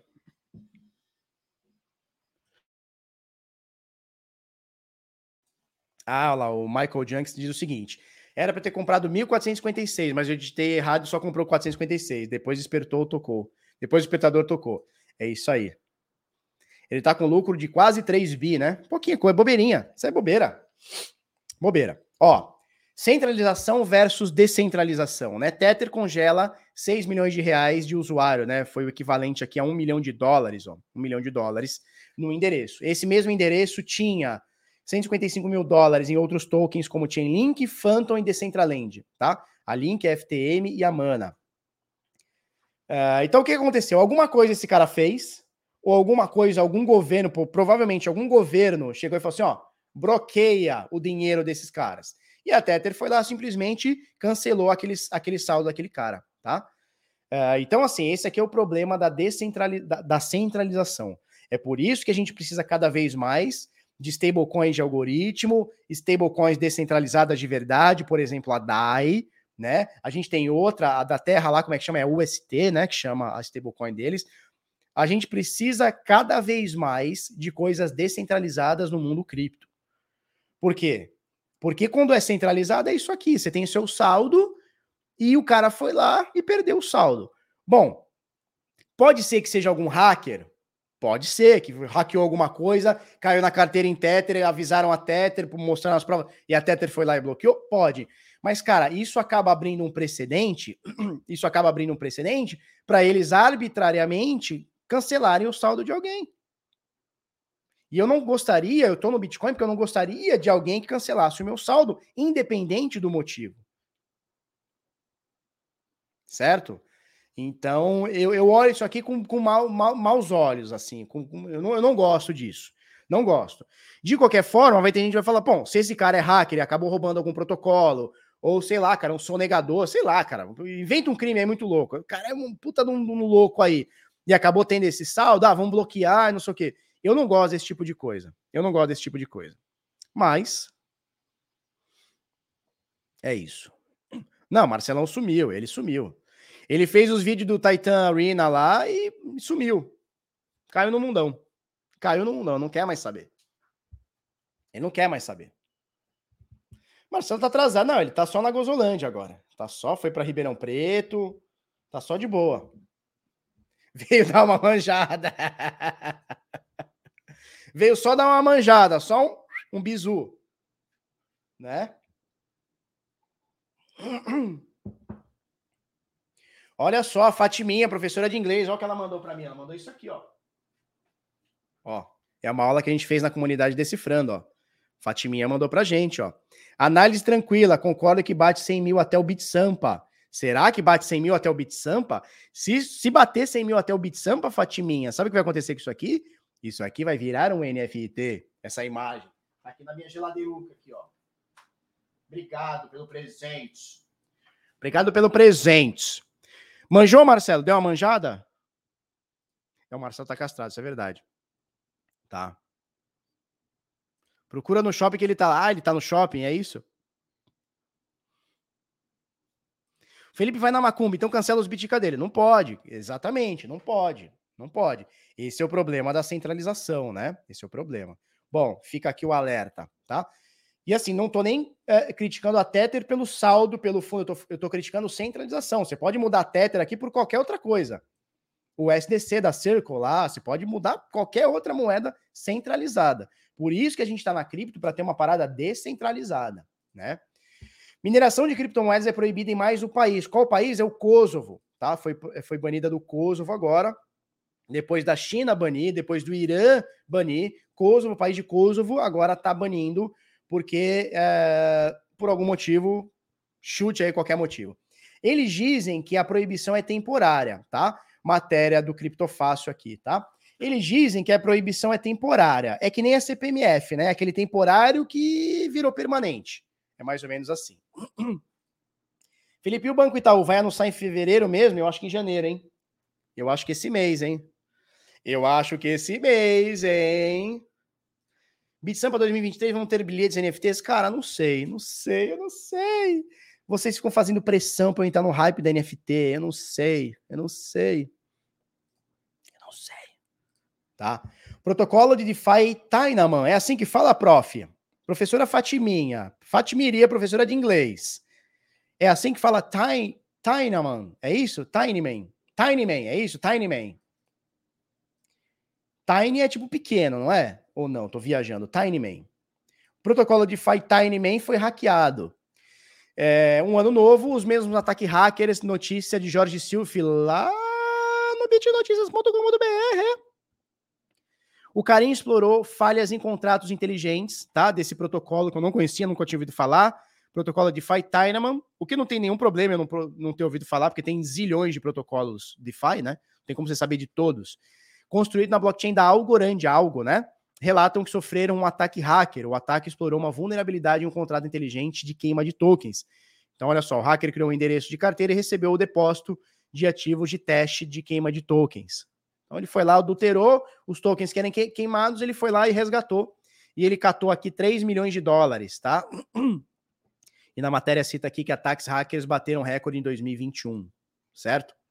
É, e cita até o, o, da Poly Network lá, que o cara roubou 600 milhões de dólares, depois devolveu, e aí virou desenvolvedor do projeto. Ficou uma história muito mal contada, nós falamos aqui. Ficou uma história bem mal contadinha pro meu gosto. Pareceu é, um, um, um, bagulho de, de marketing, enfim. A gente não pode acusar ninguém, né? As pessoas são. É isso mesmo, Tinerman. Eu sou. Porra, eu sou foda no inglês, Fatiminha. Sou foda. Você me ensinou, você me ensinou inglês e eu sou o cara que fala inglês agora. Tá entendendo? You understand me, teacher? eu sou o pica no inglês agora. Sou piroca no inglês. Maurício G. Costa, ninguém consegue retirar seus bitcoins na extrato, ninguém consegue sacar na extrato. Já tem umas quatro ou cinco pessoas que me falaram nos últimos, sei lá, semanas que a turma não tá conseguindo sacar da extrato. Já tem uns quatro ou cinco caras que me falaram isso nos últimos dias aí, últimas semanas aí. Tá? Já tem uns quatro ou cinco caras. Porque assim, quando um cara fala, às vezes o cara, porra, botou a carteira errada, enfim, tá com algum bloqueio dentro da corretora por algum motivo. Quando já tem quatro, cinco, seis, dez pessoas falando a mesma coisa, onde a fumaça é fogo. Por isso que, que a gente fala muito: não deixe o seu dinheiro em corretora. Ah, Felipe, mas eu tenho dinheiro aqui na Extrato há 50 anos e todo dia eu saco. Mas o, o cancelamento do saque é uma vez só. Para, uma vez só. O Gerbro tava ontem aí. Germano Gerbro, ele tava ontem aí. Não sei se hoje ele tá aí tá com preguicite, ele acorda tarde, ele tá com preguicite. Então, assim, é... o dinheiro só é seu quando tá na tua chave, quando tá na tua carteira. Quando tá na carteira dos outros, é... e o cara sempre fala assim: não, mas eu tô sempre, eu tô sempre é, sacando e nunca tive problema, mas você só vai ter problema uma vez. E quando tiver problema, é um problema só, não é vários probleminhas, é um problema só. Quando tu clicar no saque e não sacar, é uma vez só. Fala, Fábio Valente, é nós, hein? DeFi paçoca é de confiança? Cara, eu acho que sim. Eu acho que sim. Vou botar minha mão no fogo por uns caras que eu não conheço, por um protocolo que eu não tenho controle? Claro que não. Tá? Mas eu acho que sim, cara. Não tem nada que desabone por enquanto. Tá? É, cadê o Flaudson? O Flaudson sumiu. Ele apareceu um dia, foi alçado ao, ao, ao Bitlouco número um pelo nome, pelo Flaudson e sumiu, cara. The Life Snake, é isso aí, a vida cobra. Nossa, tem várias, né? Como é que é? é? é? pau na máquina, como é que é? Stick in the machine, stick in the machine, pau na máquina, stick in the machine, pau na máquina. Qual era o outro? Sem de si, manda ver. Sem de si. que bosta, né? Manda ver, sem de si. Show? Principalmente porque as exchanges não estão localizadas no Brasil. Cara, mesmo que tiver, Paulinho, Paulinho, mesmo que tiver, o dinheiro só é seu quando tá na sua mão, quando tá na sua chave.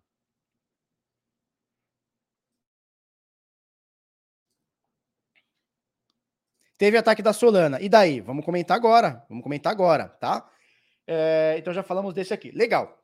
Rede da Solana sofre terceiro ataque de que é o Deny of Service, né? Que é aquele que os caras ficam mandando o bot lá, eles constroem um bot para ficar mandando um milhão de, de, de, informações em menos de um mês. O primeiro parou a rede por acho que um dia, o segundo ataque parou por algumas horas, esse terceiro ataque não chegou a parar a rede, mas deixou lenta, né? É, então vamos lá. Matéria de Luciano Rocha, que tomou chá e ficou broxa. Rede Solana, no Criptofácil, tá? Rede Solana sofre terceiro ataque de DDoS em menos de um mês. A blockchain da Solana Sol sofreu outro ataque de negociação, de negação de serviço, DDoS, né? O Deny of Service. Olha como eu sou bom do inglês, Deny of Service. Porra, eu sou um puta poliglota, meu. Na sigla em inglês. Conforme relatou o jornalista Colin Wu. O ataque, disse o jornalista, ocorreu na manhã desta quarta-feira, mês passado, horário chinês, tá? O ataque foi realizado por um hacker que realizou diversas transações de spam, ou seja, ele pegou uma transação e ficou jogando na rede, ficou empilhando na rede até a rede parar, travar, ficar lenta, etc. Consequentemente, ele chegou a atrasar algumas transações na rede. Segundo o jornalista, o problema foi identificado em um grupo da Solana no Telegram. Usuários também reclamaram da lentidão das operações no Twitter. Ao mesmo tempo, o subtópico de criptomoedas Red também ficou apinhado de reclamações. Olha que verbo bom, apinhado. Eu apinho, tu apinhas, ele apinhas. Nós apinhamos, vós apinar, apinhais, eles apinham. Ó, aspas para alguém aqui, para algum usuário aqui lá no Reddit. Uma rede que fica offline com frequência nunca será capaz de atrair usuários sérios. Imagine que você está negociando uma criptomoeda e seja liquidado porque a rede caiu. Isso acontece em exchanges centralizadas e a Solana agora nativamente traz esse tipo de experiência ao usuário. Experiência de experiência do usuário para a blockchain. Que inovação maravilhosa, reclamou o usuário, tá? Então, segundo a matéria, que é o terceiro ataque em menos de um mês, ou seja, vai pedir música no Fantástico, né? Vai abrir o Fantasticão agora já pedindo música. E, cara, eu concordo um pouco com isso aqui. Eu concordo um pouco com isso aqui, né? Por exemplo, é, o que, que me fez parar de, de apoiar a IOTA? Vocês lembram no início do canal, eu era um cara que li muito sobre a internet das coisas, achei por algum momento, momento que a IOTA seria, uh, na verdade não é um blockchain, é um Tangle, né? Mas seria, entre aspas, a blockchain da internet das coisas. E, cara, chegou final de 2018, início de 2019, eu não vou lembrar, início de 2020, eu não vou lembrar, a rede ficou inativa por 14 dias. Eu falei, opa, peraí, com meu dinheiro não. Aí um, um, um, um, desenvolvedor brigou com o outro, deu polícia. Eu falei, ó, quer saber? Fiquem vocês com a IOTA de vocês e deixa o meu dinheiro comigo. Parei de apoiar, apoiar a IOTA por esses dois motivos, porque os desenvolvedores começaram a brigar para ver quem tinha o maior pipi, né?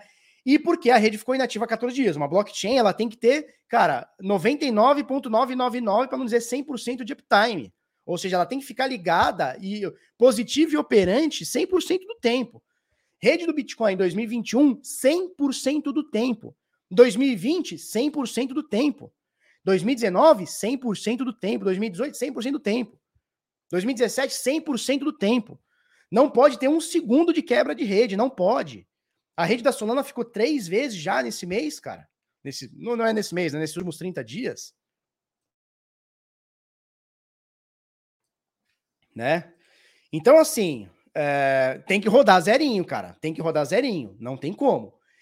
Aparentemente, a gente olha aqui para o preço da Solana, pelo menos agora nesse primeiro momento, não teve uma queda, tá? Na verdade, teve aqui 1,6, mas assim, tá, tá, tá coerente com o mercado, né? A Terra caiu 3,8, a Avalanche caiu 2. Né? Então ela tá coerente com o mercado, nem mais nem menos. O Bitcoin tá caindo 1%, ela tá caindo 1,6, tá mais ou menos aqui, né? Uh, mas, cara, opa, cadê, cadê, cadê? Aqui. Mas, cara, não pode, não pode ficar interrompido o processo, cara. Não pode. Não pode ficar, né? Então, assim, ah, mas e a rede BSC nunca travou? Cara, o que, que tem a ver o cu com as calças, né? Travou, não travou? Não importa. O que importa é a blockchain da Solana tá travando, cara. A gente não pode ficar cego para isso. Né? Você não pode ficar cego para isso. Não pode. Ah, mas a outra rede travou. Legal, show de bola. Não, não use a outra rede. Agora, se essa aqui está tendo com frequência, ou os desenvolvedores vão ter que achar como é que se resolve essa brecha, ou, cara, ela vai ficar muito suscetível ao ataque. Vai ficar muito suscetível ao ataque. A comunidade não achou isso ruim. Os três ataques hackers, que não, vou dizer um ataque hacker, né? Esses três ataques de spam, de DDoS, chama aí como é que você quiser aí. Uh, os três ataques de, de, que tiveram na Solana não fizeram o preço cair. Ou seja, a galera ainda tá confiante.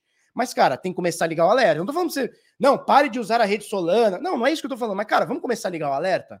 Porque uma moeda no top 6 que ela tá, top 10 que seja, é, cara, não pode ficar inoperável assim tantas vezes. Não pode ficar inoperável tantas vezes, né? Então, fica aí o apelo para os desenvolvedores resolverem esse problema. É, me parece que são pessoas competentes que devem resolver esse problema. A comunidade deve apoiar e ajudar esse tipo de coisa.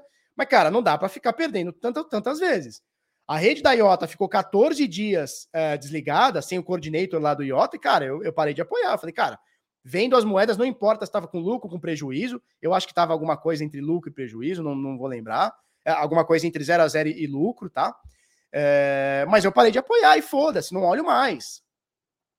Por quê? Porque para mim perdeu o valor. Uma rede que não funciona não é uma rede. Ou funciona só quando querem, não é uma rede. Porque agora tem um hackerzinho que tá brincando de fazer DDoS. E se amanhã começa a ter 10 hackerzinhos querendo brincar de DDoS? Né? O bom disso é que elas ficam mais blindados, só vão nos fortes. Exatamente, elas ficam blindadas se for corrigido. Já passou um mês, terceiro ataque não foi corrigido. Então o lance é, tem que se corrigir isso. Qual é a forma de se corrigir? Não sei, não faço ideia, não sou desenvolvedor.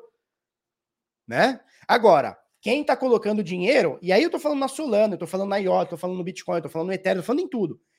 Tudo isso aqui, tudo isso aqui é muito incipiente. Tudo isso aqui é muito incipiente. Por isso que a turma fala, não, vou analisar fundamento. Que fundamento? Como é que você sabe que tem um bug na rede, ou enfim, que a rede é fraco ou suscetível a um ataque de DDoS? Você não sabe, a não ser que você seja um puta programador cara, revisou o código 300 bilhões de vezes e não achou nada, ou achou alguma coisa. Então, assim, análise fundamentalista em cripto é muito difícil, hein? Ah, o projeto é bom, ela é escalável, ela faz isso, faz aquilo. Tá, mas é o terceiro ataque, ela ficou inoperável Não importa se um dia, se uma hora, dez minutos, não importa, mas ficou. Né? A Polygon é a mesma coisa. Esses dias os caras consertaram um bug que podia ter zoado a moeda inteira. Que bom que os desenvolvedores consertaram um bug. Já imaginou se é um hacker que, que acha esse bug antes do desenvolvedor e esse hacker faz um estrago? Já pensou que loucura? Então, assim, quando a galera começa a comprar as coisas, é por isso que eu falo muito cuidado com blockchain, com protocolo, muito cuidado, muito cuidado mesmo. Porque você não tem controle sobre esse tipo de ação. Você sabe se vai ter amanhã um ataque hacker. Vou parar um pouquinho de falar na Solana, mas na Avalanche, por exemplo, e vai. E vai ataque hacker não, ataque de spam, tá? E isso, Cardano também não fica de fora, não. Cardano também não fica de fora, não. Não fica de fora. Você sabe se amanhã vai ter um ataque na Cardano que os caras vão achar uma brechinha para derrubar a rede, mesmo que momentaneamente? Você não sabe. Então, assim, análise de fundamento é muito difícil em cripto. Para não falar impossível. Muita gente não gosta que eu fale isso. Mas análise fundamentalista de cripto é achismo, cara. É muito achismo. Né? Um exemplo aqui é a Solana, cara. Terceiro ataque em um mês. Para mim, não tem valor. Para mim, uma rede que sofre três ataques e fica inoperável uh, em um dia, aliás, em três dias, não tem valor. Eu não vou botar meu dinheiro aqui. Como também não botei. Entendeu? Mas é a minha opinião. Vai ter gente que vai falar assim: não, Felipe, eles vão arrumar, eu vou botar dinheiro aqui, vou ganhar grana. Tá tudo bem, tá tudo bem. Cada um faz o que quiser com o seu dinheiro. Assuma o risco. Aqui tá pulsando para você, ó. Tá pulsando o que tá acontecendo. Você quer ignorar isso ou quer pagar para ver? Show de bola. Mesma coisa com a XRP. XRP entrou em processo. Se eles perderem o processo, ó, que eu acho que vai acabar não acho que vai perder, eles vão acabar fazendo um acordo. Mas se por acaso perde, quem está comprado em XRP está comprado em risco, em muito risco. Cripto já é risco, já é volátil. Você quer mais risco e mais volátil? Beleza. Tem um milhão de moedas para você escolher. Você quer escolher a mais arriscada, mais volátil, mais tudo? Beleza. Show de bola. Pode pedir música no Fantástico, pode pedir. Meus amigos da Solana, Joaquim vai brigar comigo por esse vídeo. Mas, cara, eu não posso deixar de fazer, de dar minha opinião. Eu não posso deixar de dar minha opinião, cara. Minha opinião é essa. Em um mês, terceiro ataque, ou a, a turma fala assim, ó, vamos rever o que tá acontecendo pra gente resolver, ou não tem o que fazer, cara. Não tem o que fazer. A Vax é mais segura? Não sei, não faço ideia, cara. O tempo que vai dizer.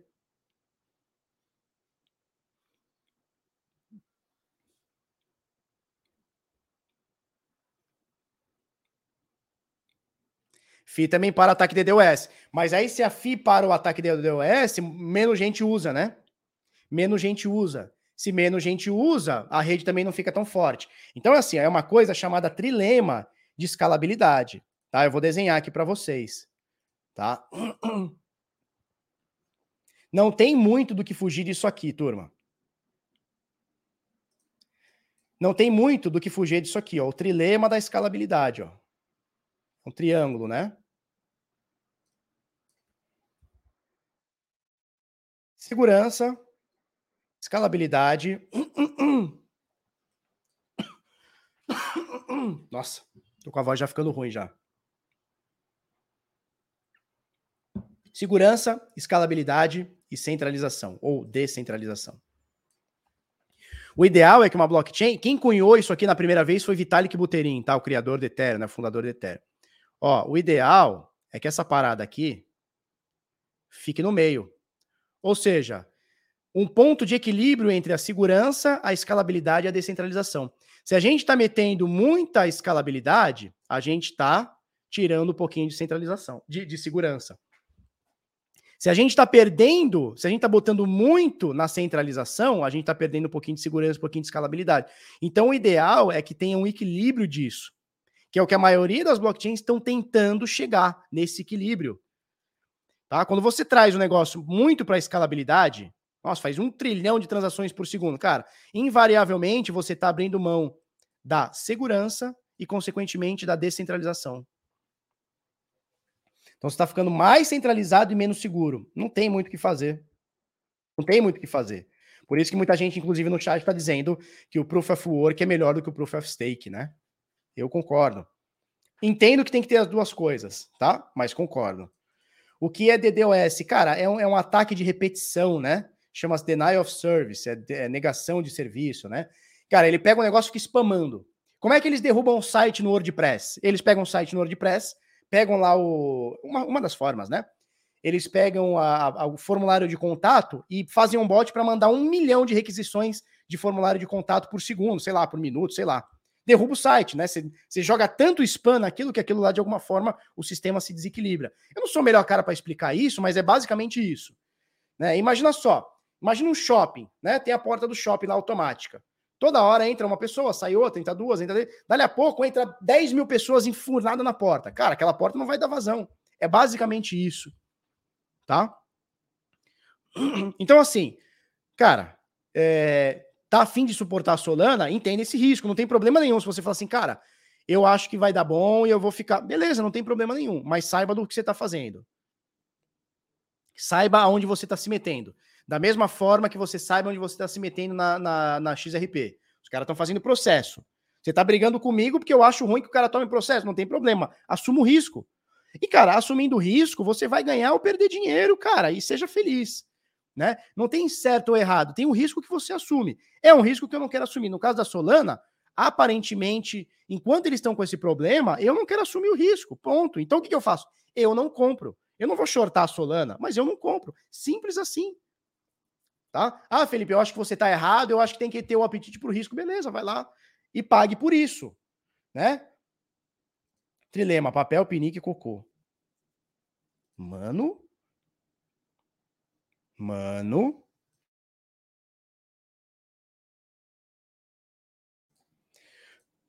Toma um chauzinho de pau de peão. Toma um chauzinho de pau de peão. É tiro queda pra garganta. Que isso, jovem.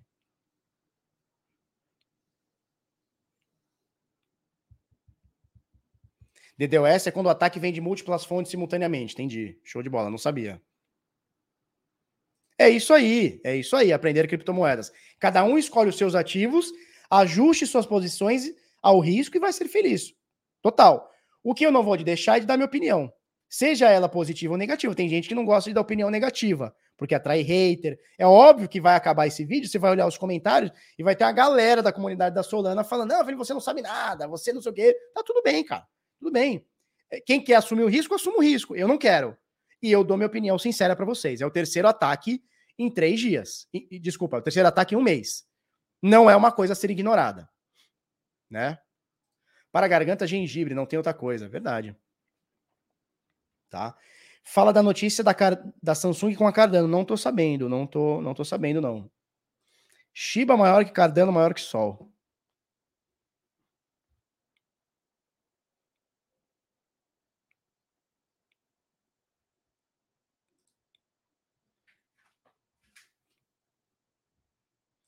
Estou curioso para saber o que vai acontecer com a rede Solana quando a Staratas começar a rodar. Pois é, tem isso ainda, né? Faz gargarejo com Romã. Que isso, jovem. Tá? Vamos passar para a próxima? É isso, né? É isso. Quanto tempo a gente já tá de live, turma? Ah, é uma hora e 38. Eu quero fazer vídeo menor, não consigo, cara.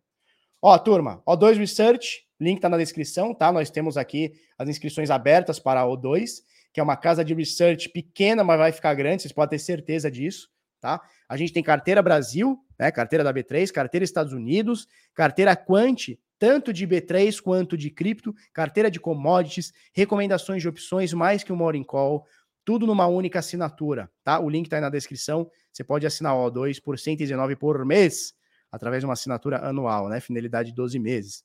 Tá joia? Link tá aí na descrição. Temos a carteira, o cartão da Alter, tá? Para você gastar os seus biticas no dia a dia, certo? Então você quer gastar os seus biticas? Gaste com o cartão da Alter, a forma, na minha visão, mais rápida e mais fácil de você gastar os seus biticas. Inclusive, eu estou esperando o meu cartão da CRO que não chegou ainda, né? Da Crypto.com. Arroba canal Bitnada. Turma, todo dia eu passo informações interessantes aqui no, no Instagram seja é, no feed quanto nos stories, tá? Tem uma, um, uma, um fio aqui sobre carteiras, dá uma olhadinha aqui sobre carteiras aqui, o nosso fio. É, e o bagulho é muito louco, tá bom? Paulo Sérgio mandou cincão, obrigado. Aposta pimentinha para você, Felipe. Compre um milhão de CATs, que está baratíssima, tem funcionalidades e sobra. Stake vai lançar app e sites novos. Cara, eu vou te falar, é, o meu apetite hoje já foi grande, tá? Mas o meu apetite hoje para moedas é, que estão muito no início é bem pequeno, tá? É bem pequeno. O que eu estou olhando muito hoje é para protocolos de FI que vão me dar renda passiva, principalmente em dólar. Tá? Wonderland Time é Ponzi? Não conheço. Não conheço. Quando eu soube da DAO da Shiba, comprei 15 milhões. O que acha, Felipe? Acho. Nossa, é o Music Man que você tá tocando aí? Eu tenho o Music Man também, cara. Eu tenho o Music Man, me parece da cor do seu. O meu é escudo preto com, com ele é, prateado, né? Com o corpo prateado. Eu tenho o Music Man também. Você quer ver o meu Music Man? Só que ele já tá, ele tá, o meu cinza já ficou verde.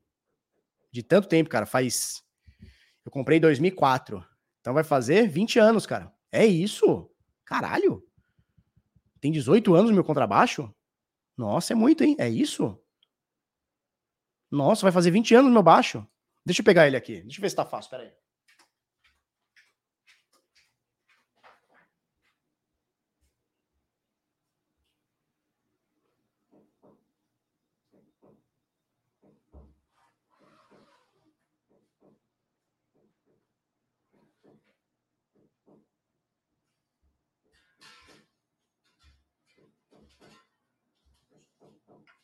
Tem o Music Man também, ó.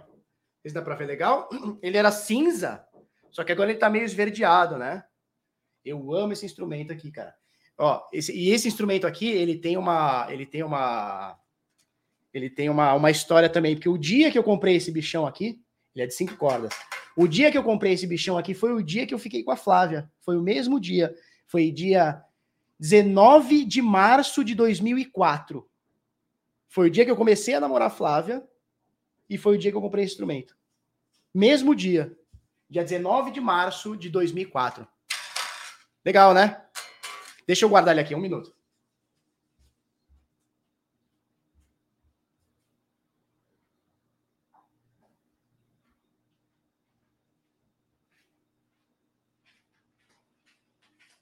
Preciso mandar regular esse bichão aqui. Preciso mandar regular. Valeu, Daniel Gamba, Gambaro. Salve, Felipeira. Melhor canal de cripto, muito sensato. Obrigado, velho. Cordas Ernibal. Puta, cara, eu não sei o que, que são essas cordas, não, cara. Eu não sei o que, que são essas cordas. Mas não é Ernibal, não. Com certeza não é. Possivelmente deve ser, porque faz muitos anos. Pelo menos uns três anos. Ah, não lembro que corda que é. Não sei se é da Dario, não lembro o que, que é. É, não tá muito zerada, não. Tem uns três anos já. É que faz muito tempo que eu não toco. Show? Já uso o instrumento há muitos anos. Ah, isso aí vai fazer 20 anos, cara. O Edmilson vai ficar putado. Edmilson, calma, Edmilson. Foi só um, foi só um relapso aqui. Foi só um, foi só uma quedinha aqui. Guaraná da escola, esse eu não lembro. Já tive banda, já tive banda, já toquei na noite, já toquei uh, tanto contrabaixo quanto bateria na noite. Fazendo showzinho. Comprou baixo, ficou sentido o cara e criou o culhão para chegar na Flávia, né? Não, cara, a Flávia que chegou em mim. A Flávia que me catou e me deu um laço, sabia disso? Lembra do Cremúcio? Não, Cremúcio eu não lembro, não. Barba, toca para mim. Que isso, João Ricardo?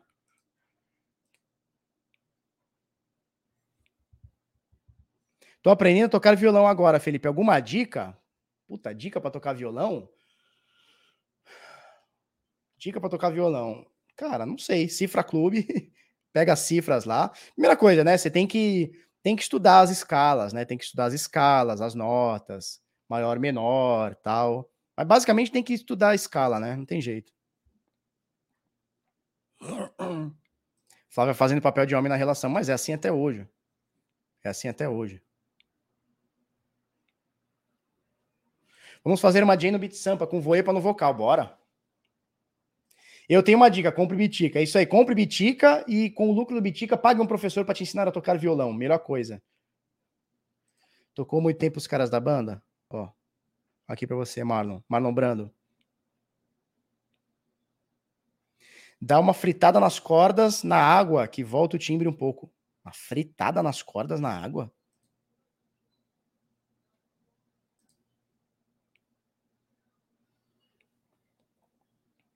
Falta 300 likes para fechar a meta. Cadê os likes, turma? Vamos dar like aí. Qual bar de Santos você tocou? Ai, cara. Sei lá. Sei lá o nome dos bar. Ó, o último que eu toquei era aquele era cassino que chamava, né? Que agora virou uma academia, não sei o que. Foi o último bar que eu toquei. Toquei bateria lá, bateria eletrônica. Ruim pra caralho. E é foda, né? Porque você toca um negócio, as músicas você não conhece. Eu toquei um show inteiro sem conhecer nenhuma música. A merda, né? Ferver as cordas, tira a gordura e volta um pouco um brilho. Ah, ferver. Não é fritar, ferver, entendi. Depois passar minâncora. Puta, vai ficar top. Quanto maior a barriga, melhor é o baixista. Então eu sou muito bom. Então eu devo ser muito bom. Na Pink Panther. Não tem mais Pink Panther, agora é uma academia lá, é uma. Como é que chama? É uma. Uh, não é Blue Fit, como é que chama? Smart Fit.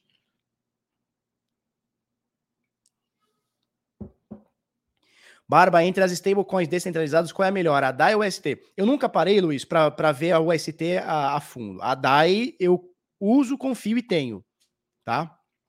Uso, confio e tenho. A UST eu ainda não parei para ver, tá? Ainda não parei para ver. Passarnica nas cordas que resolve. Porra, vó Elza já, já dizia, minha avó tá veinha. Minha avó tá com 93 anos, eu acho. Tá veinha, já não lembra das coisas. Tá? Então, Luiz, não, não tô ligado na UST, apesar de ter ouvido coisas muito boas, mas ainda não fui a fundo. A DAI, porra, pra mim é de olho fechado, tá? Pra mim é de olho fechado. É isso. Barba tem cara que tocava uma... Nossa, eu não aguento essas músicas. Augusto Botelho. Tem um cara que é o Augusto, Augusto Botelho, Augusto de Arruda Botelho, não tem esse cara? Tem esse cara, existe esse cara. Botelho Pinto. Tem o Botelho Pinto também.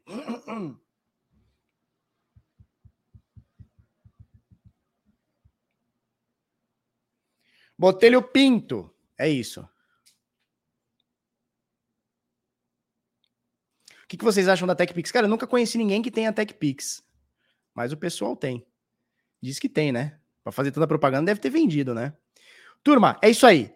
Um beijo um queijo para vocês. Amanhã voltamos aí no mesmo bate-horário, no mesmo bate-canal, na quinta-feirinha da maldade, sempre 10 para as 8 da manhã. Se você uh, curtiu esse vídeo, dá aquele like mil grau para nós. Ó o Papai Noel aqui, ó. Cadê o Papai Noel aqui? Ó? Papai Noel que tá esperando o seu like com o Bitica aqui, ó. Se você não curtiu, dá o dislike, não tem problema, mas tem que dar, tem que chegar dando, tá?